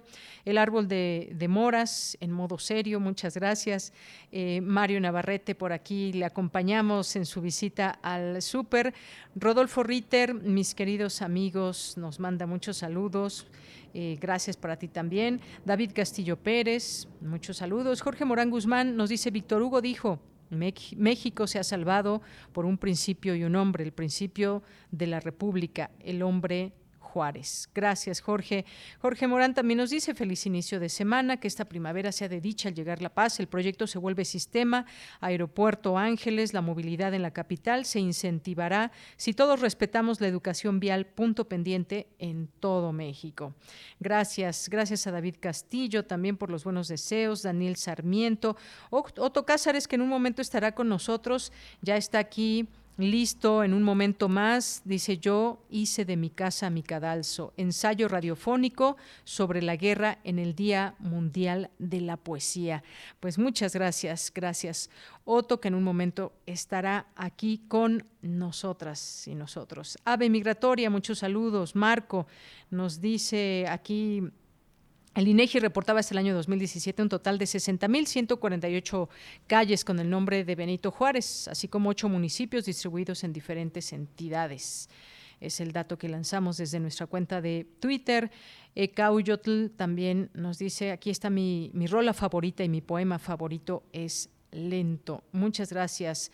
Tania Acevedo, Alba Rojas, eh, Lida, Salma Luébano, Luna eh, Mirey, Marta Galicia, muchas gracias, Lorena Olais, eh, gracias a, también aquí a Reiko, a Rebeca Muchas gracias a todas las personas que siguen aquí en esta sintonía, escuchándonos y mandándonos mensajes. Como José Ramón Ramírez, excelente tarde para todos y todas amigos de Prisma RU. Gracias, José Ramón. Un abrazo desde aquí. también nos dice aquí Rosario, será cierto el nuevo aeropuerto. Nos manda por aquí una fotografía. Gracias, eh, Rosario. Eh, también nos dice aquí, eh, ¿quién más? Andrés Mar, muchos saludos. Y nos vamos a la información, nos vamos a la información ya con Cindy Pérez Ramírez. A partir de comienzos del siglo XXI, la Unión Europea enfrenta crisis de diversa índole. Adelante, Cindy, buenas tardes. Deyanira, muy buenas tardes a ti y a todas las personas que están escuchando Prisma RU. La financiera de 2008, el fracaso constitucional, los refugiados, el Brexit y la pandemia son algunas de las crisis que ha enfrentado la Unión Europea, lo cual obstaculiza el proceso de construcción de una autonomía estratégica y desequilibra el papel de Europa como potencia económica y modelo de organización, de acuerdo con la profesora de la Facultad de Estudios Superiores Aragón, Marlene Samarripa Ruiz. Durante la mesa de análisis hacia el orden mundial del siglo XXI una mirada crítica desde la normalidad imperante, la especialista añadió que el sistema internacional se alteró sustancialmente debido al fin de la Guerra Fría. Hoy vemos un declive de Estados Unidos como potencia hegemónica, acompañado de un ascenso de China con proyectos encaminados a convertir al país asiático en fuerza dominante en los próximos años. La Unión Europea ha tenido que hacer frente a una serie de crisis de diversa índole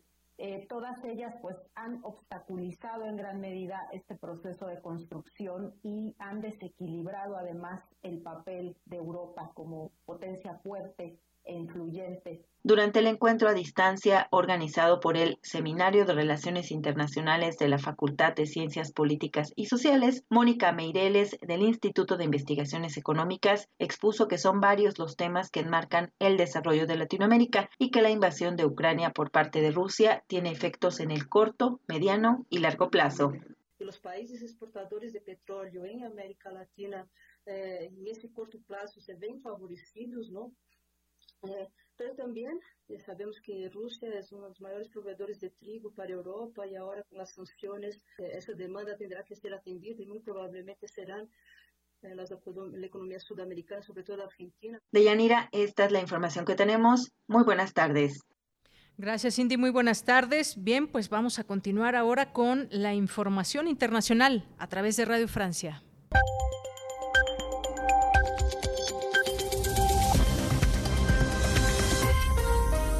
Bienvenidos al flash informativo de Radio Francia Internacional, una mirada rápida a las noticias de América Latina y el mundo. Hoy es lunes 21 de marzo. En los controles técnicos nos acompaña Lucien Bisongué. Vamos ya con lo más importante de la jornada. Danae Rivadeneira. Sobre la guerra en Ucrania, se llegó a un acuerdo con Rusia para abrir ocho corredores humanitarios en diferentes puntos del país, pero no en la ciudad de Mariupol, donde la situación es más que crítica. Se calcula que hay unas 350 mil personas atrapadas en la ciudad. Josep Borrell, jefe de la diplomacia de la Unión Europea, ha calificado el ataque de las tropas rusas como un crimen enorme de guerra. Escuchemos.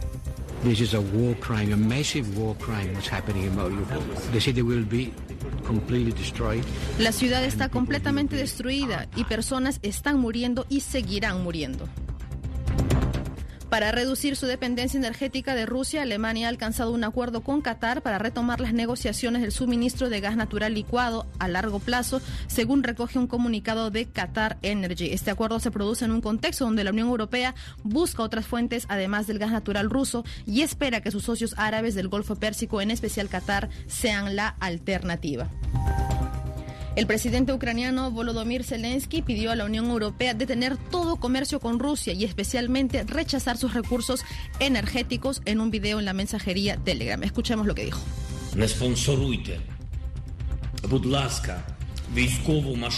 Por favor, no patrocinen las armas de guerra de Rusia, ni un solo euro para los ocupantes. Ciérrenles los puertos, no les envíen sus mercancías, rechacen sus recursos energéticos, hagan presión para que Rusia salga de Ucrania. Creo que la paz es posible y ustedes pueden presionar para obtenerla.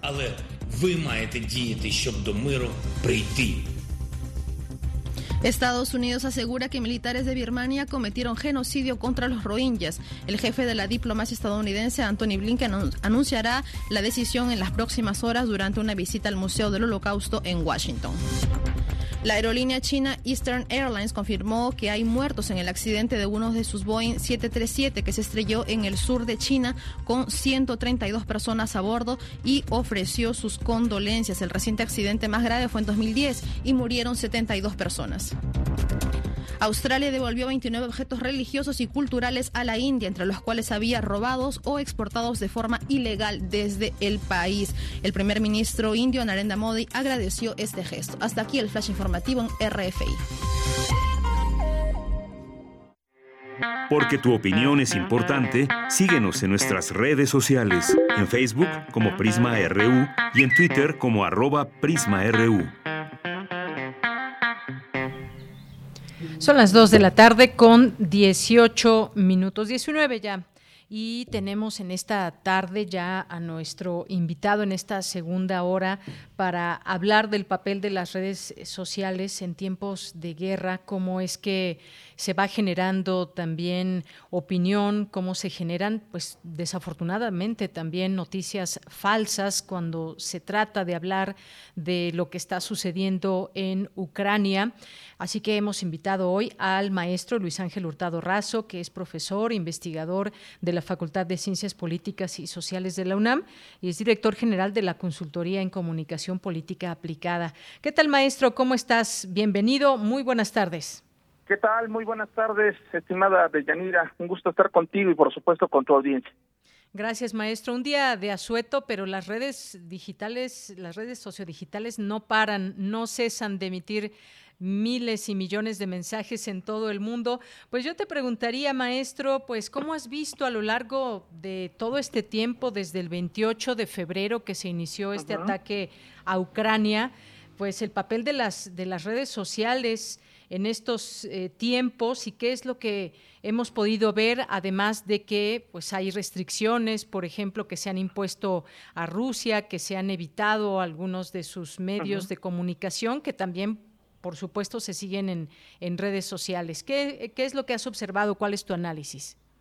Bueno, primeramente estamos, desde mi punto de vista, estimada de Yanira, eh, frente a un fenómeno eh, único y distinto a lo que hemos vivido en los últimos años en cuanto a conflictos bélicos. Primeramente, único porque justamente participa una de las grandes potencias, digamos, armamentística a nivel internacional, que es el caso de Rusia, y también único en el sentido del papel que actualmente están jugando Internet y por supuesto las redes sociales digitales. A diferencia de otras guerras que hemos eh, sido testigos, como la eh, últimamente la de Irán, Siria, etcétera, etcétera, esta guerra se está caracterizando por el papel que actualmente están jugando eh, Internet y las redes sociales. Yo lo he dividido en tres grandes partes o tres grandes eh, rubros que podríamos, digamos, sintetizar en el análisis. El primero que tiene que ver justamente con la fragmentación de la realidad. Actualmente con Internet, a diferencia de otros momentos, estamos viendo realidades fragmentadas, una realidad en la cual los usuarios precisamente las redes sociodigitales nos estamos informando de un suceso que está ocurriendo, por supuesto, a cientos de kilómetros, miles de kilómetros de nuestro país, no nos estamos informando, digamos, por el hecho tal cual. Nos estamos enterando a partir de fracciones o pedazos que nos están dando algunas personas que están cubriendo el suceso. Pueden ser los medios de comunicación, pueden ser algunos líderes de opinión, pueden ser algunos periodistas o miembros de la sociedad.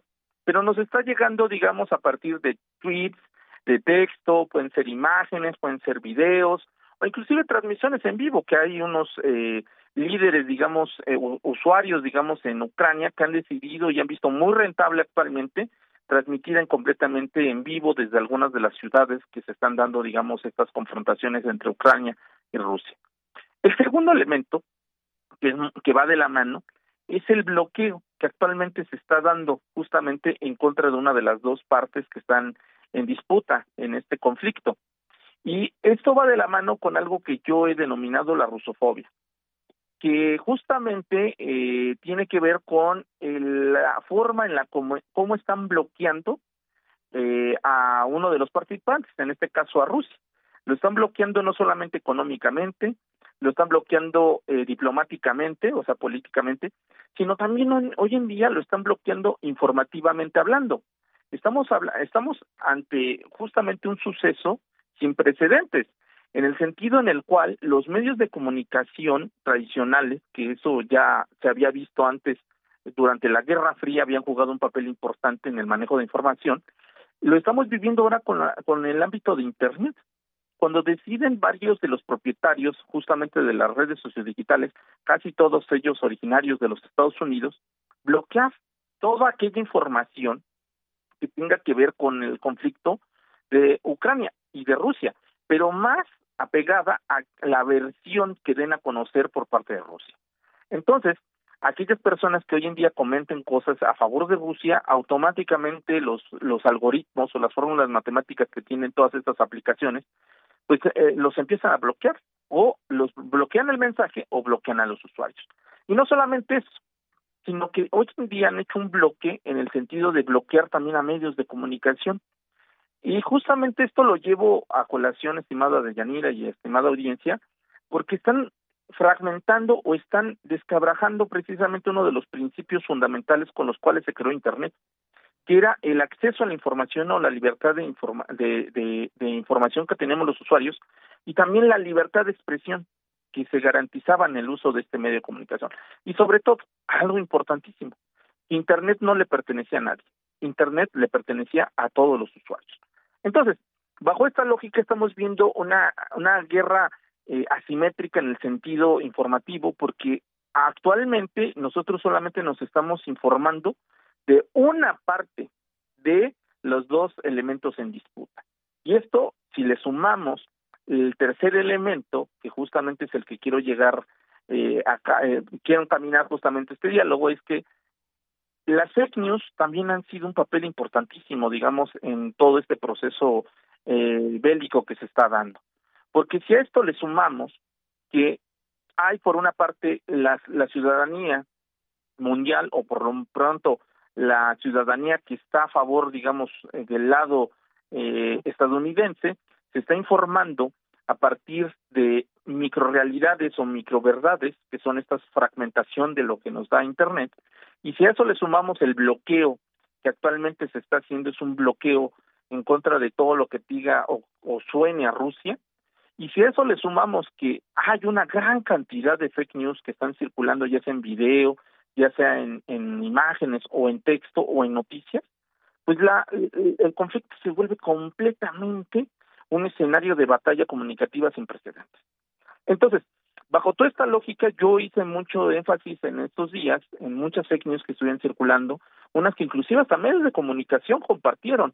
Pongo un ejemplo, eh, el caso del el presidente todavía de, de, Ucrania, en el cual eh, este presidente sale vestido de militar y los medios de comunicación lo tomaron como si hubiera sido parte de la realidad actual, que el presidente ya estaba inclusive en el campo de batalla, eh, haciendo analogías con otros presidentes. Bueno, entonces aquí estamos hablando de una guerra pues, eh, pues asimétrica, completamente eh, desbalanceada en contra de uno de los actores que no, bueno, desde mi punto de vista no necesita esa ayuda, pero bueno, entonces estamos viendo todos los, los intereses políticos, económicos, sociales y comunicativos que hay detrás de ello.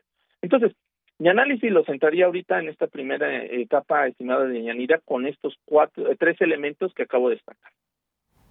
Muy bien, pues qué interesante todo esto, cómo funciona y qué es lo que pasa con estas redes y con la información que se lanza también desde distintos medios, porque además hay una advertencia en estos medios tanto de Sputnik como de eh, Russia Today.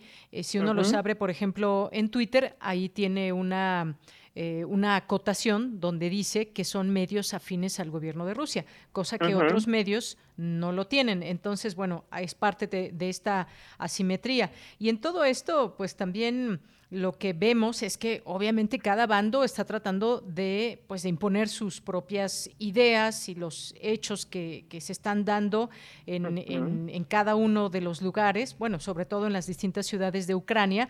¿Cuál es el papel de Rusia? ¿Qué es lo que está haciendo? ¿Cómo está eh, entrando a las distintas ciudades? ¿Cómo es la reacción de Ucrania? Digo, por supuesto, y lo digo con todo el dolor, estas eh, imágenes que, que vemos de, pues de familias enteras que huyen o que han sido afectadas o personas que han sido muertas. Digo, el número más o menos va en las mil personas. Y, lo que ocurre también con pues con las mentiras, ¿no? Muchas veces, pues tanto de los dos bandos se van difundiendo cosas del conflicto y que pues como, como decías, no es muy diferente a lo que hemos visto en otras guerras. Sin embargo, pues ahora con esta inmediatez que nos dan las redes sociales, pues prácticamente podemos seguir en vivo esta, eh, esta guerra y lo que está sucediendo. Pero aquí, pues importante saber qué pasa con los ciudadanos que están desde fuera, viendo, observando, dando seguimiento, queremos entender el conflicto y cómo se puede parar, sobre todo también qué es lo que se dice desde las naciones, los, eh, los presidentes, los primeros ministros con respecto a este tema. Todo influye, todo influye, maestro. Por supuesto, acabas de, eh, de poner, digamos, en, en, la mesa dos elementos que yo rescataría, estimada de Yanira, muy importantes. El primero de ellos es el papel del ciudadano, que actualmente está, digamos, siguiendo, preocupado al inicio. Yo creo que ahí el, mundo entero estuvo preocupado justamente al inicio del conflicto, de la posibilidad de una tercera guerra mundial. Ya ha venido, digamos, eh, pues descartándose esa eh, idea que se construyó en un inicio, eh, ese miedo, digamos, latente que teníamos todos. Pero en ese sentido, lo importante aquí del, ciudadano es algo que creo que, y eso lo pongo a discusión, y justamente de eso parte, digamos, toda esta reflexión, es el papel actualmente de Internet, que creo que no lo hemos meditado y no hemos este, vislumbrado porque el otro elemento más emotivo, que es la posibilidad de un estallido de una guerra mundial, pues acaparó todos la, los reflectores. Me, me refiero precisamente al tema del Internet. ¿En manos de quién está actualmente? Y estas personas nos han demostrado, y a partir de esta guerra nos están demostrando, que Internet no es tan libre como creíamos. Que Internet dejó de ser el medio que en llegado momento muchos ciberotópicos, entre ellos yo, creíamos que iba a generar mayor democratización a las diferentes partes del mundo, que iba a generar mayores eh, facilidades de acceso a la información, y estamos viendo que no es así. Estamos viendo también que Internet nos iba a permitir mayor libertad de expresión, estamos viendo también con muchos ejemplos ahorita en este conflicto que no es así. Y lo que estamos viendo también es cómo unas personas están decidiendo qué sí tenemos que ver y qué debemos de hablar sobre lo que está ocurriendo. Entonces, esto que tanto criticamos durante muchos años, fuimos partidarios, yo también fui ahí de las personas críticas hacia el papel de los medios de comunicación tradicionales, sobre todo en un país como el nuestro, donde algunos medios acaparaban, digamos, la discusión eh, y torneaban, digamos, hacia dónde debía ir la discusión. Entonces, bajo toda esta lógica, estamos viendo que Internet no es tan diferente a los medios tradicionales. Internet hoy en día tiene intereses, intereses lamentablemente de unas cuantas personas. Esas personas están decidiendo qué sí ver y qué no ver. Están decidiendo también qué debemos de hablar y qué no debemos de hablar. Y eso es lo preocupante, estimada Deyanira, porque entonces estamos viendo que Internet se está volviendo justamente en una extensión de aquellos medios de comunicación. Aquellos medios de comunicación que llegado momento eh, grandes especialistas en el ámbito de la comunicación como Arma Materrat, Paoli, etcétera, etcétera, eh, teorizaron y hablaron de la famosa mediocracia, aquella eh, conjugación o construcción eh, de, eh, de, digamos, de las reglas de operatividad de una sociedad a partir de lo que digan los medios de comunicación y no de la, toma de decisiones de los ciudadanos. Estamos ante ese escenario y que justamente se ha dejado de lado por, el conflicto bélico. Ese es el primer elemento que me gustaría traer justamente eh, a reflexión. El segundo elemento que tiene que ver justamente con el papel que están manejando eh, o del riesgo que actualmente estamos viviendo a partir de la digamos de la conjugación ya de elementos eh, de desinformación muy avanzados y que se justamente están alineados una industria de la desinformación que tiene sus intereses pero justamente están alineados junto con una industria de la información una por una parte la industria de la desinformación que genera toda esta desinformación, pero que justamente existe y sigue existiendo porque también le conviene a la industria de la desinformación que en estos momentos exista. Y lo pongo muy así. ¿Por qué si bloquean medios de comunicación que no son afines, digamos, al discurso que quieren llegar, o si bloquean a todas aquellas personas que traen un discurso pro, digamos, ruso eh, ¿por qué no hacer lo mismo también con medios que ya sabemos y sabemos los nombres y los tenemos muy bien ubicados, que justamente generan desinformación? ¿O por qué no hacerlo contra personas que también tenemos ahí muy bien ubicadas o cuentas recién creadas que están posicionando justamente narrativas falsas?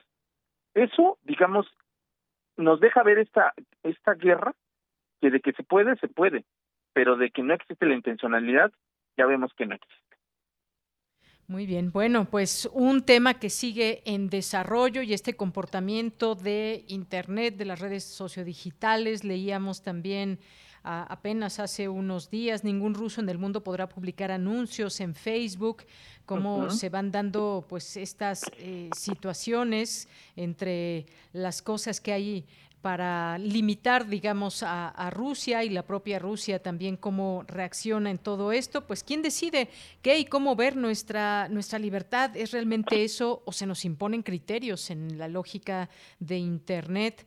Pues normalmente tendemos a considerar al malo a quien ataca, claro, pero hay una serie también de informaciones que debemos de tener y que pues eh, muchas veces se van imponiendo estos eh, criterios, digo, más allá de que las personas en su libertad puedan opinar tal o cual cosa, qué información es la que estamos recibiendo.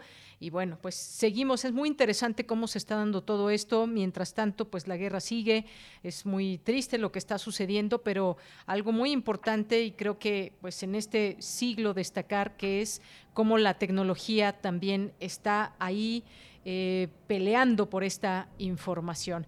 Pues muchas gracias, gracias como siempre maestro, ya seguiremos platicando de este tema. Claro que sí, al contrario, estimada Yanira, un fuerte saludo a ti y por supuesto a la audiencia de Prisma RO.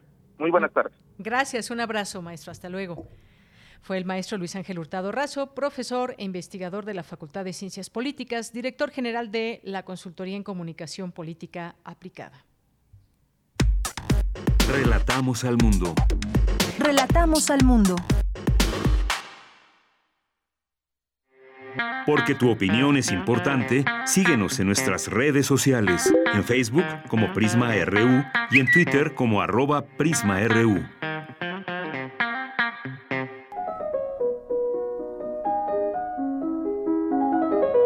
Cartografía RU con Otto Cázares. Bien, pues hoy damos la bienvenida a Otto Cázares en este Día Mundial de la Poesía. ¿Cómo estás, Otto? Un abrazo.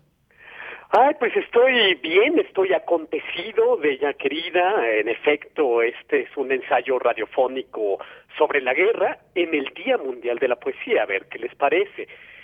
Hay quienes piensan el 20 como un siglo fundamentalmente bélico, pero también hay que decir que el sello del 21 es también el espíritu bélico. En este momento, marzo 2022, se llevan a cabo 65 conflictos armados, según datos obtenidos por la International Crisis Group, incluidas guerras civiles, religiosas, insurgencias, conflictos separatistas, en los que desde luego el conflicto ruso-ucranio tiene la mayor parte de los reflectores encima. 65 conflictos armados que hacen de nuestra casa, el mundo, nuestro cadalso. Y digo esto porque hoy es el Día Internacional de la Poesía. Y en la Divina Comedia, el poema por excelencia, los condenados del infierno pueden ver el futuro, pero desconocen el presente. Y díganme ustedes si esta no es nuestra situación, unos condenados que predicen el futuro oscilando en la llama doble de la condenación y la predicción. En el canto decimotercero, el séptimo círculo del infierno, se hallan los suicidas. Suicidas que se han convertido en arbustos y lo que Dante puede ver en su expedición es un bosque negro y puede escuchar una sinfonía aterradora que sale de las ramas.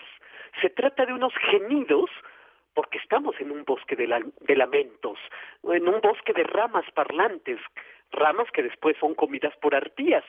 Y de repente, un arbusto, es decir, un anónimo suicida, dice, yo hice de mi casa mi cadalso. Hay que entender esa casa como nuestro mundo y nosotros como los suicidas de ese bosque de lamentos. La guerra es el caos que se rige por un gran orden. Hoy, día de la poesía, viene a mi mente otro verso de John Milton, el poeta ciego del paraíso perdido, pero como Dante, vidente profeta de los otros mundos, acerca de que quien vence a la fuerza a su enemigo, solo a medias vence, y que quien vence lo hace por el placer de la muerte. En la guerra nada es verdadero y todo está permitido. Esa es la doctrina secreta de la guerra. Como Calazo escribió en un libro de título insuperable, La actualidad innombrable, nada es verdadero y todo está permitido, porque en la guerra todo es papel mojado. En términos poéticos y a la luz de la tradición, la guerra ha oscilado entre la descripción del sufrimiento, la descripción del botín y del saqueo y la celebración del espíritu marcial. La valentía, la magnanimidad y la compasión no escasean en los relatos bélicos.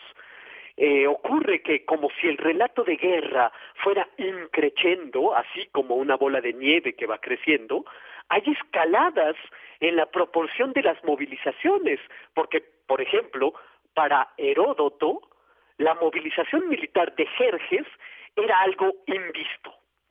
Para Tucídides, nada había tenido las proporciones de la guerra del Peloponeso.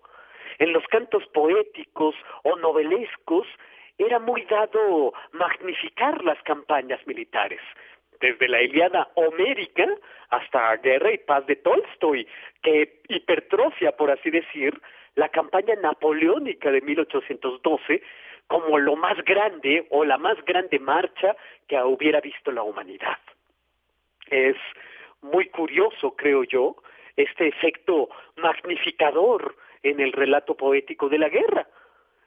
Y para alguien como Walter Benjamin, del que yo siempre hablo, la narración bélica entrañaba algo de, aunque suene contradictorio, inenarrable. Walter Benjamin observó que al acabar la guerra, la gente volvía enmudecida del frente. Para él, que no vio el fin de la Segunda Guerra Mundial, porque se suicidó en 1940, y por lo tanto, pues Walter Benjamin ya es parte del bosque de ramas negras de la comedia, la guerra no era rica en experiencia comunicable, sino más bien pobre. Y se preguntaba, ¿enmudecemos de narraciones en la guerra?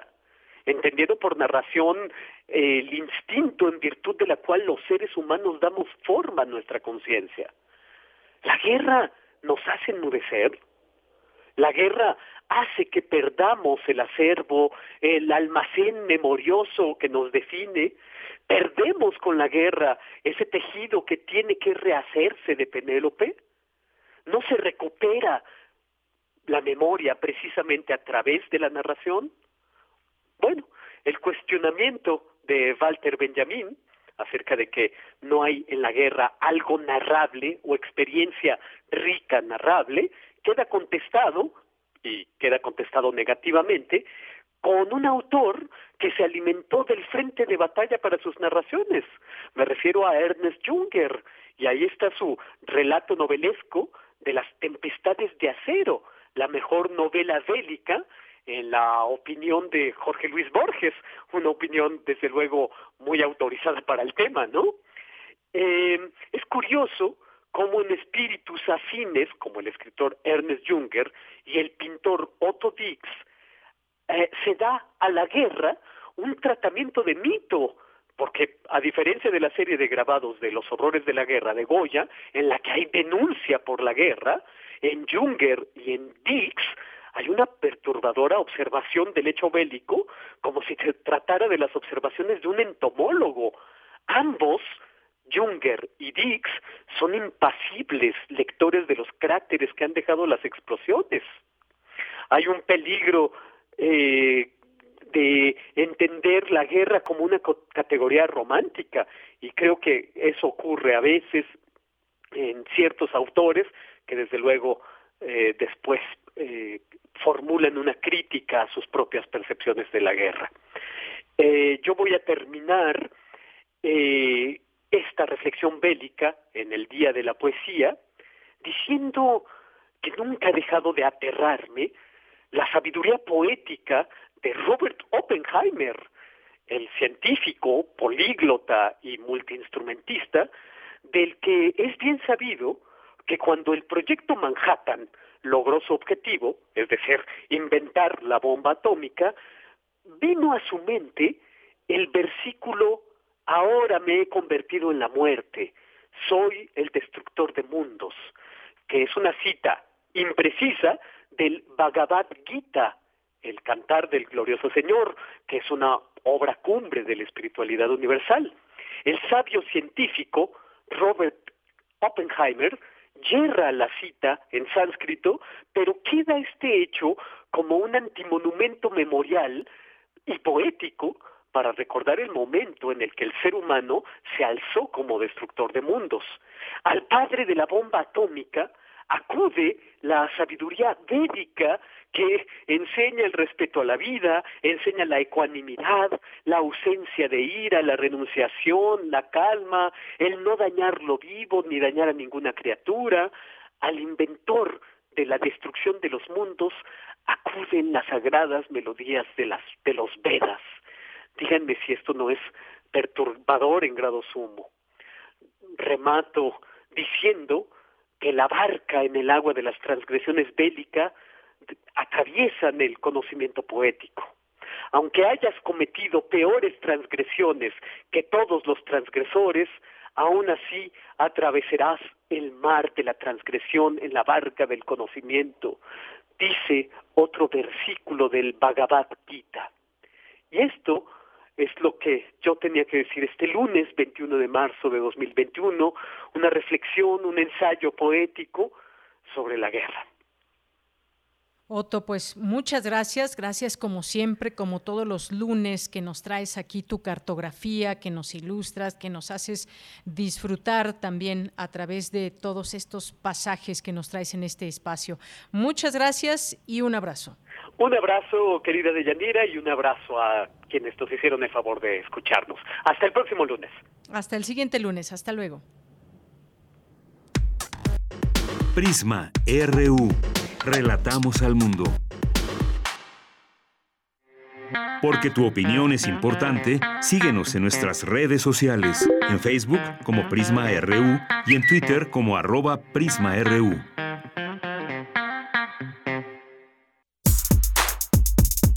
Colaboradores RU. Bien, y hoy en Cultura nos acompaña Verónica Romero, que es periodista cultural, colaboradora de Radio Educación y de distintos medios nacionales. ¿Qué tal, Verónica? Muy buenas tardes, bienvenida. Bueno, en un momentito más me dicen aquí de producción que en un momentito más nos toma la llamada Verónica Romero, que hoy nos acompaña en Cultura y que, bueno, pues varios temas de los cuales nos va a platicar hoy. Y por cierto, pues en todo este regreso, en todo este regreso ya las actividades, digamos, culturales que hay, esta gran oferta, sobre todo, pues si hablamos aquí en la Ciudad de México, pues eh, cuéntenos si ya se han ido al teatro, al cine, algunos eventos. Bueno, este fin de semana fue el Vive Latino, mucha gente, miles de jóvenes y, y pues pues bueno, muchas personas que ya disfrutaron de nueva cuenta de la música, como hace dos años se hizo antes, eh, bueno, ya empezaba la pandemia, se había registrado ya por ahí algún caso, eh, se llevó a cabo este Vive Latino, pero bueno, ya está en la línea telefónica, me dicen Verónica Romero, como les decía, periodista cultural. Verónica, bienvenida, buenas tardes.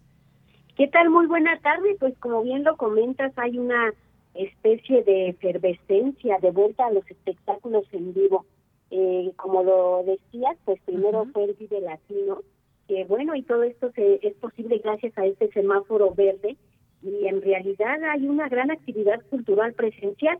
Hoy justo concluye en el Zócalo Capitalino el Festival de Primavera, que llega a su fin con el concierto que ofrecerá la intérprete peruana nacionalizada mexicana Tania Libertad, con el homenaje que le rinde al compositor y cantante Armando Manzanero y que lleva por título Contigo Aprendí.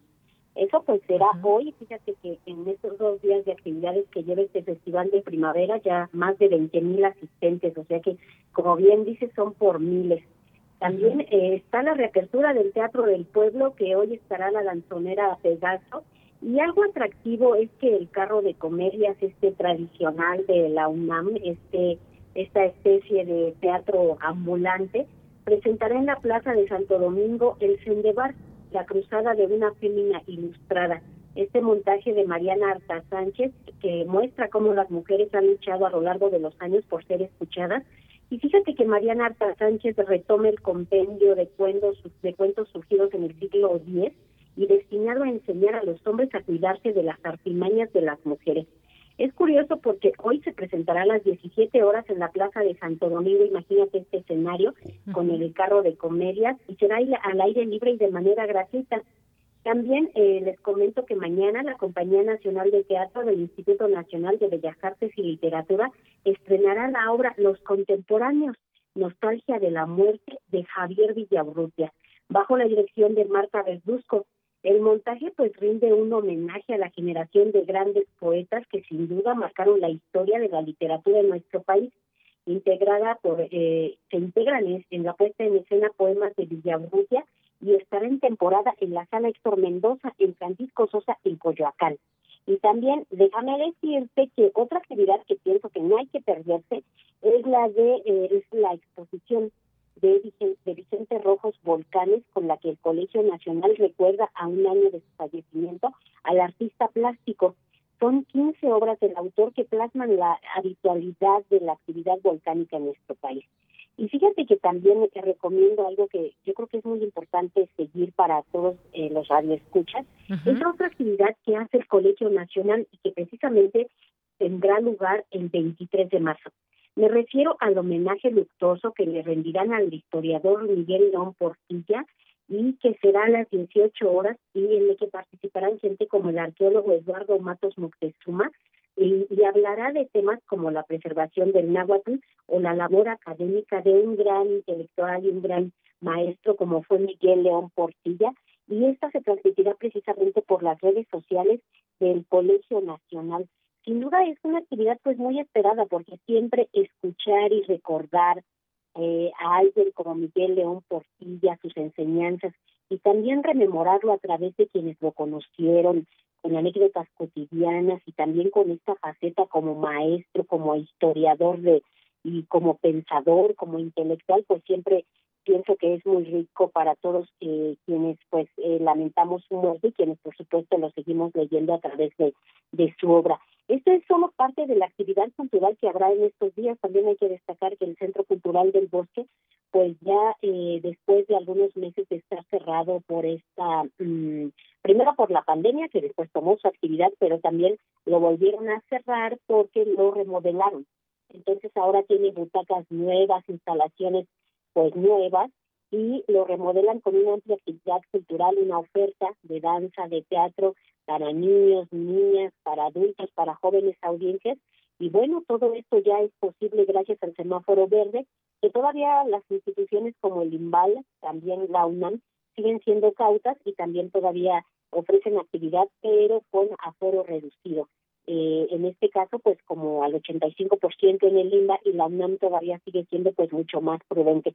Pero es solo parte de la actividad cultural que está en efervescencia gracias a este semáforo verde y como bien lo mencionas, pues congrega a miles, ¿no? Claro, Verónica, pues sí, parte de esta oferta que hay aquí en la Ciudad de México, que ya es muy variada, que la gente pues la ha recibido muy bien, esta, digamos, reapertura de cada vez más eventos. Empezamos con algunos que no eran, digamos, en los que se podía controlar el número de personas, sobre todo en lugares, en lugares cerrados, teatros, cines y más. Y ahora pues me parece que han quedado muy bien estos eventos también que hay distintos al aire libre ya sea en el Zócalo, eh, en Casa del Lago, en algunos distintos lugares porque la gente ya estaba, pues ya extrañaba todas estas actividades, ahora pues ya nos ponemos nuestro cubrebocas y nos vamos a algún evento con todos los cuidados de distancia y más. Creo que pues ya era momento y se están recibiendo muy bien todos estos eventos, ¿no te parece? Claro que sí, una muestra de ello es la presentación de este fin de semana en el, en el precisamente en la explanada del Zócalo Capitalino, el Circo Ataide, fíjate estos lugares que se vieron tan afectados con el cierre de, primero, bueno, con esta prohibición que hubo de los animales que ya tiene años. Y posteriormente, pues fueron de los espectáculos que inmediatamente se cerraron eh, con la pandemia y que tardaron mucho tiempo en regresar porque primero enfrentaron los aforos reducidos, posteriormente este miedo del público a regresar y principalmente, bueno, estos lugares que tenían que reactivarse porque pues los artistas viven de las funciones y las funciones se dan con los espacios abiertos y si esto no sucede, pues atraviesan por una crisis económica que ha afectado muchísimo a los artistas y a quienes se dedican a las artes vivas. Pero sí, sin duda está la vuelta a, a todo esto y también con una nueva manera de ofrecer actividad que es hacerlo al aire libre. El carro de comedia, bueno, ya lo ya lo realizaba, pero también los artistas hallaron otras maneras de ofrecerlo, como es primero también a través de las actividades en línea, que muchas de ellas todavía siguen para aquellos que no quieren salir, pero también estas actividades eh, presenciales en espacios abiertos. Como bien lo mencionas, con el cubrebocas, sana distancia, y que bueno, ya, ya nos la sabemos, ¿no? Entonces, pues eso permite un poco y habla también de que la gente está ávida por volver a presentar, eh, a ser testigo de estas presentaciones en vivo, el arte al aire libre eh, en vivo, que bueno, siempre será mejor presentarlo de esta manera. Claro que sí. Y por supuesto queda la invitación también para toda la oferta de museos que tenemos aquí en la Ciudad de México, que también son muy cuidadosos con este tema de los protocolos a seguir. Hay muchas opciones también. Échenle un ojo qué museos les faltan por conocer, cuáles quieren repetir. Hay muchas cosas en el plano cultural aquí en nuestra ciudad. Pues Verónica, muchísimas gracias por estar con nosotros. Verónica Romero, por estar en este lugar lunes, día festivo y día donde muchas y muchos, eh, muchas personas, día donde muchas y muchos están pues disfrutando precisamente de estos eventos o simplemente pues quizás en una caminata por la ciudad o quedarse desde casa, donde quiera que sea y que nos estén escuchando, no se olviden de toda esta oferta cultural que hay y que nos recuerda Verónica Romero hoy en este espacio. Muchas gracias, Verónica.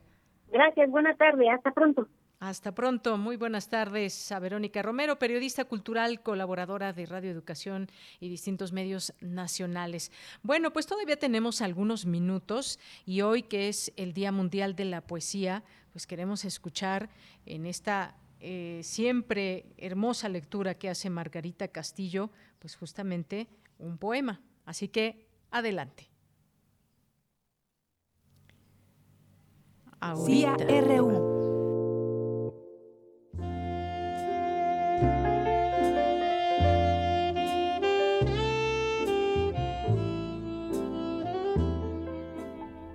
Mañana. La palabra iba suelta, vacante, ingrávida en el aire. Tan sin alma y sin cuerpo, tan sin color ni beso, que la dejé pasar por mi lado, en mi hoy.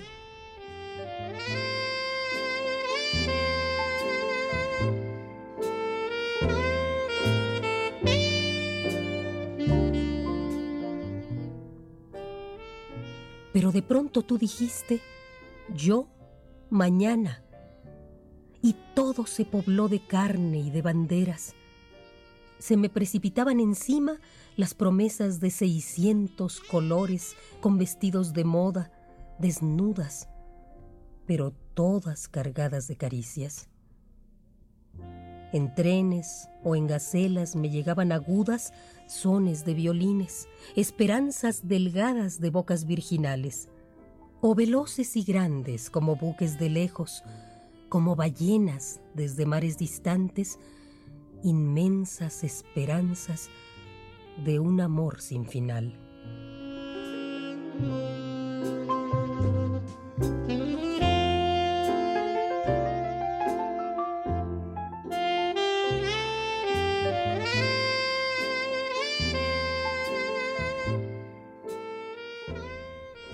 Mañana.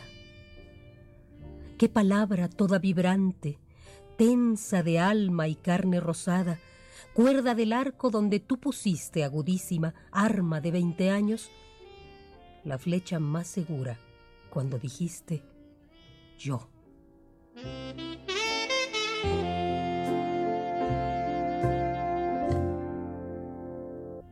La voz a ti de vida.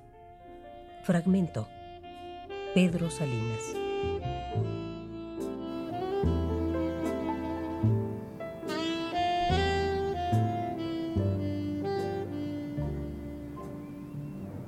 Bueno, pues así nos despedimos hoy en este 21 de marzo del año 2022. Gracias, como siempre, por su compañía. Hoy le acompañamos allá en cabina Rodrigo Aguilar en la producción, Andrés Ramírez en los controles técnicos.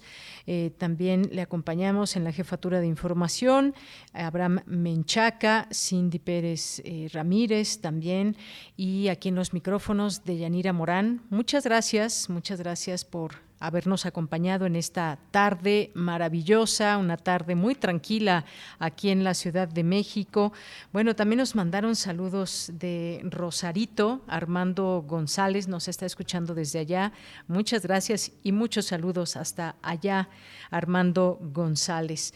Y pues con esto nos despedimos. Lo esperamos mañana en punto de la una de la tarde. Son las tres en punto ya en este momento.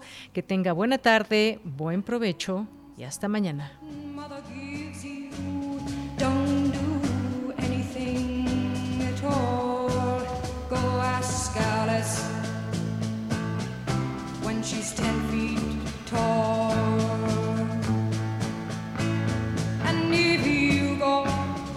chasing rabbits and you know you're going to fall, a hookah, smoking caterpillar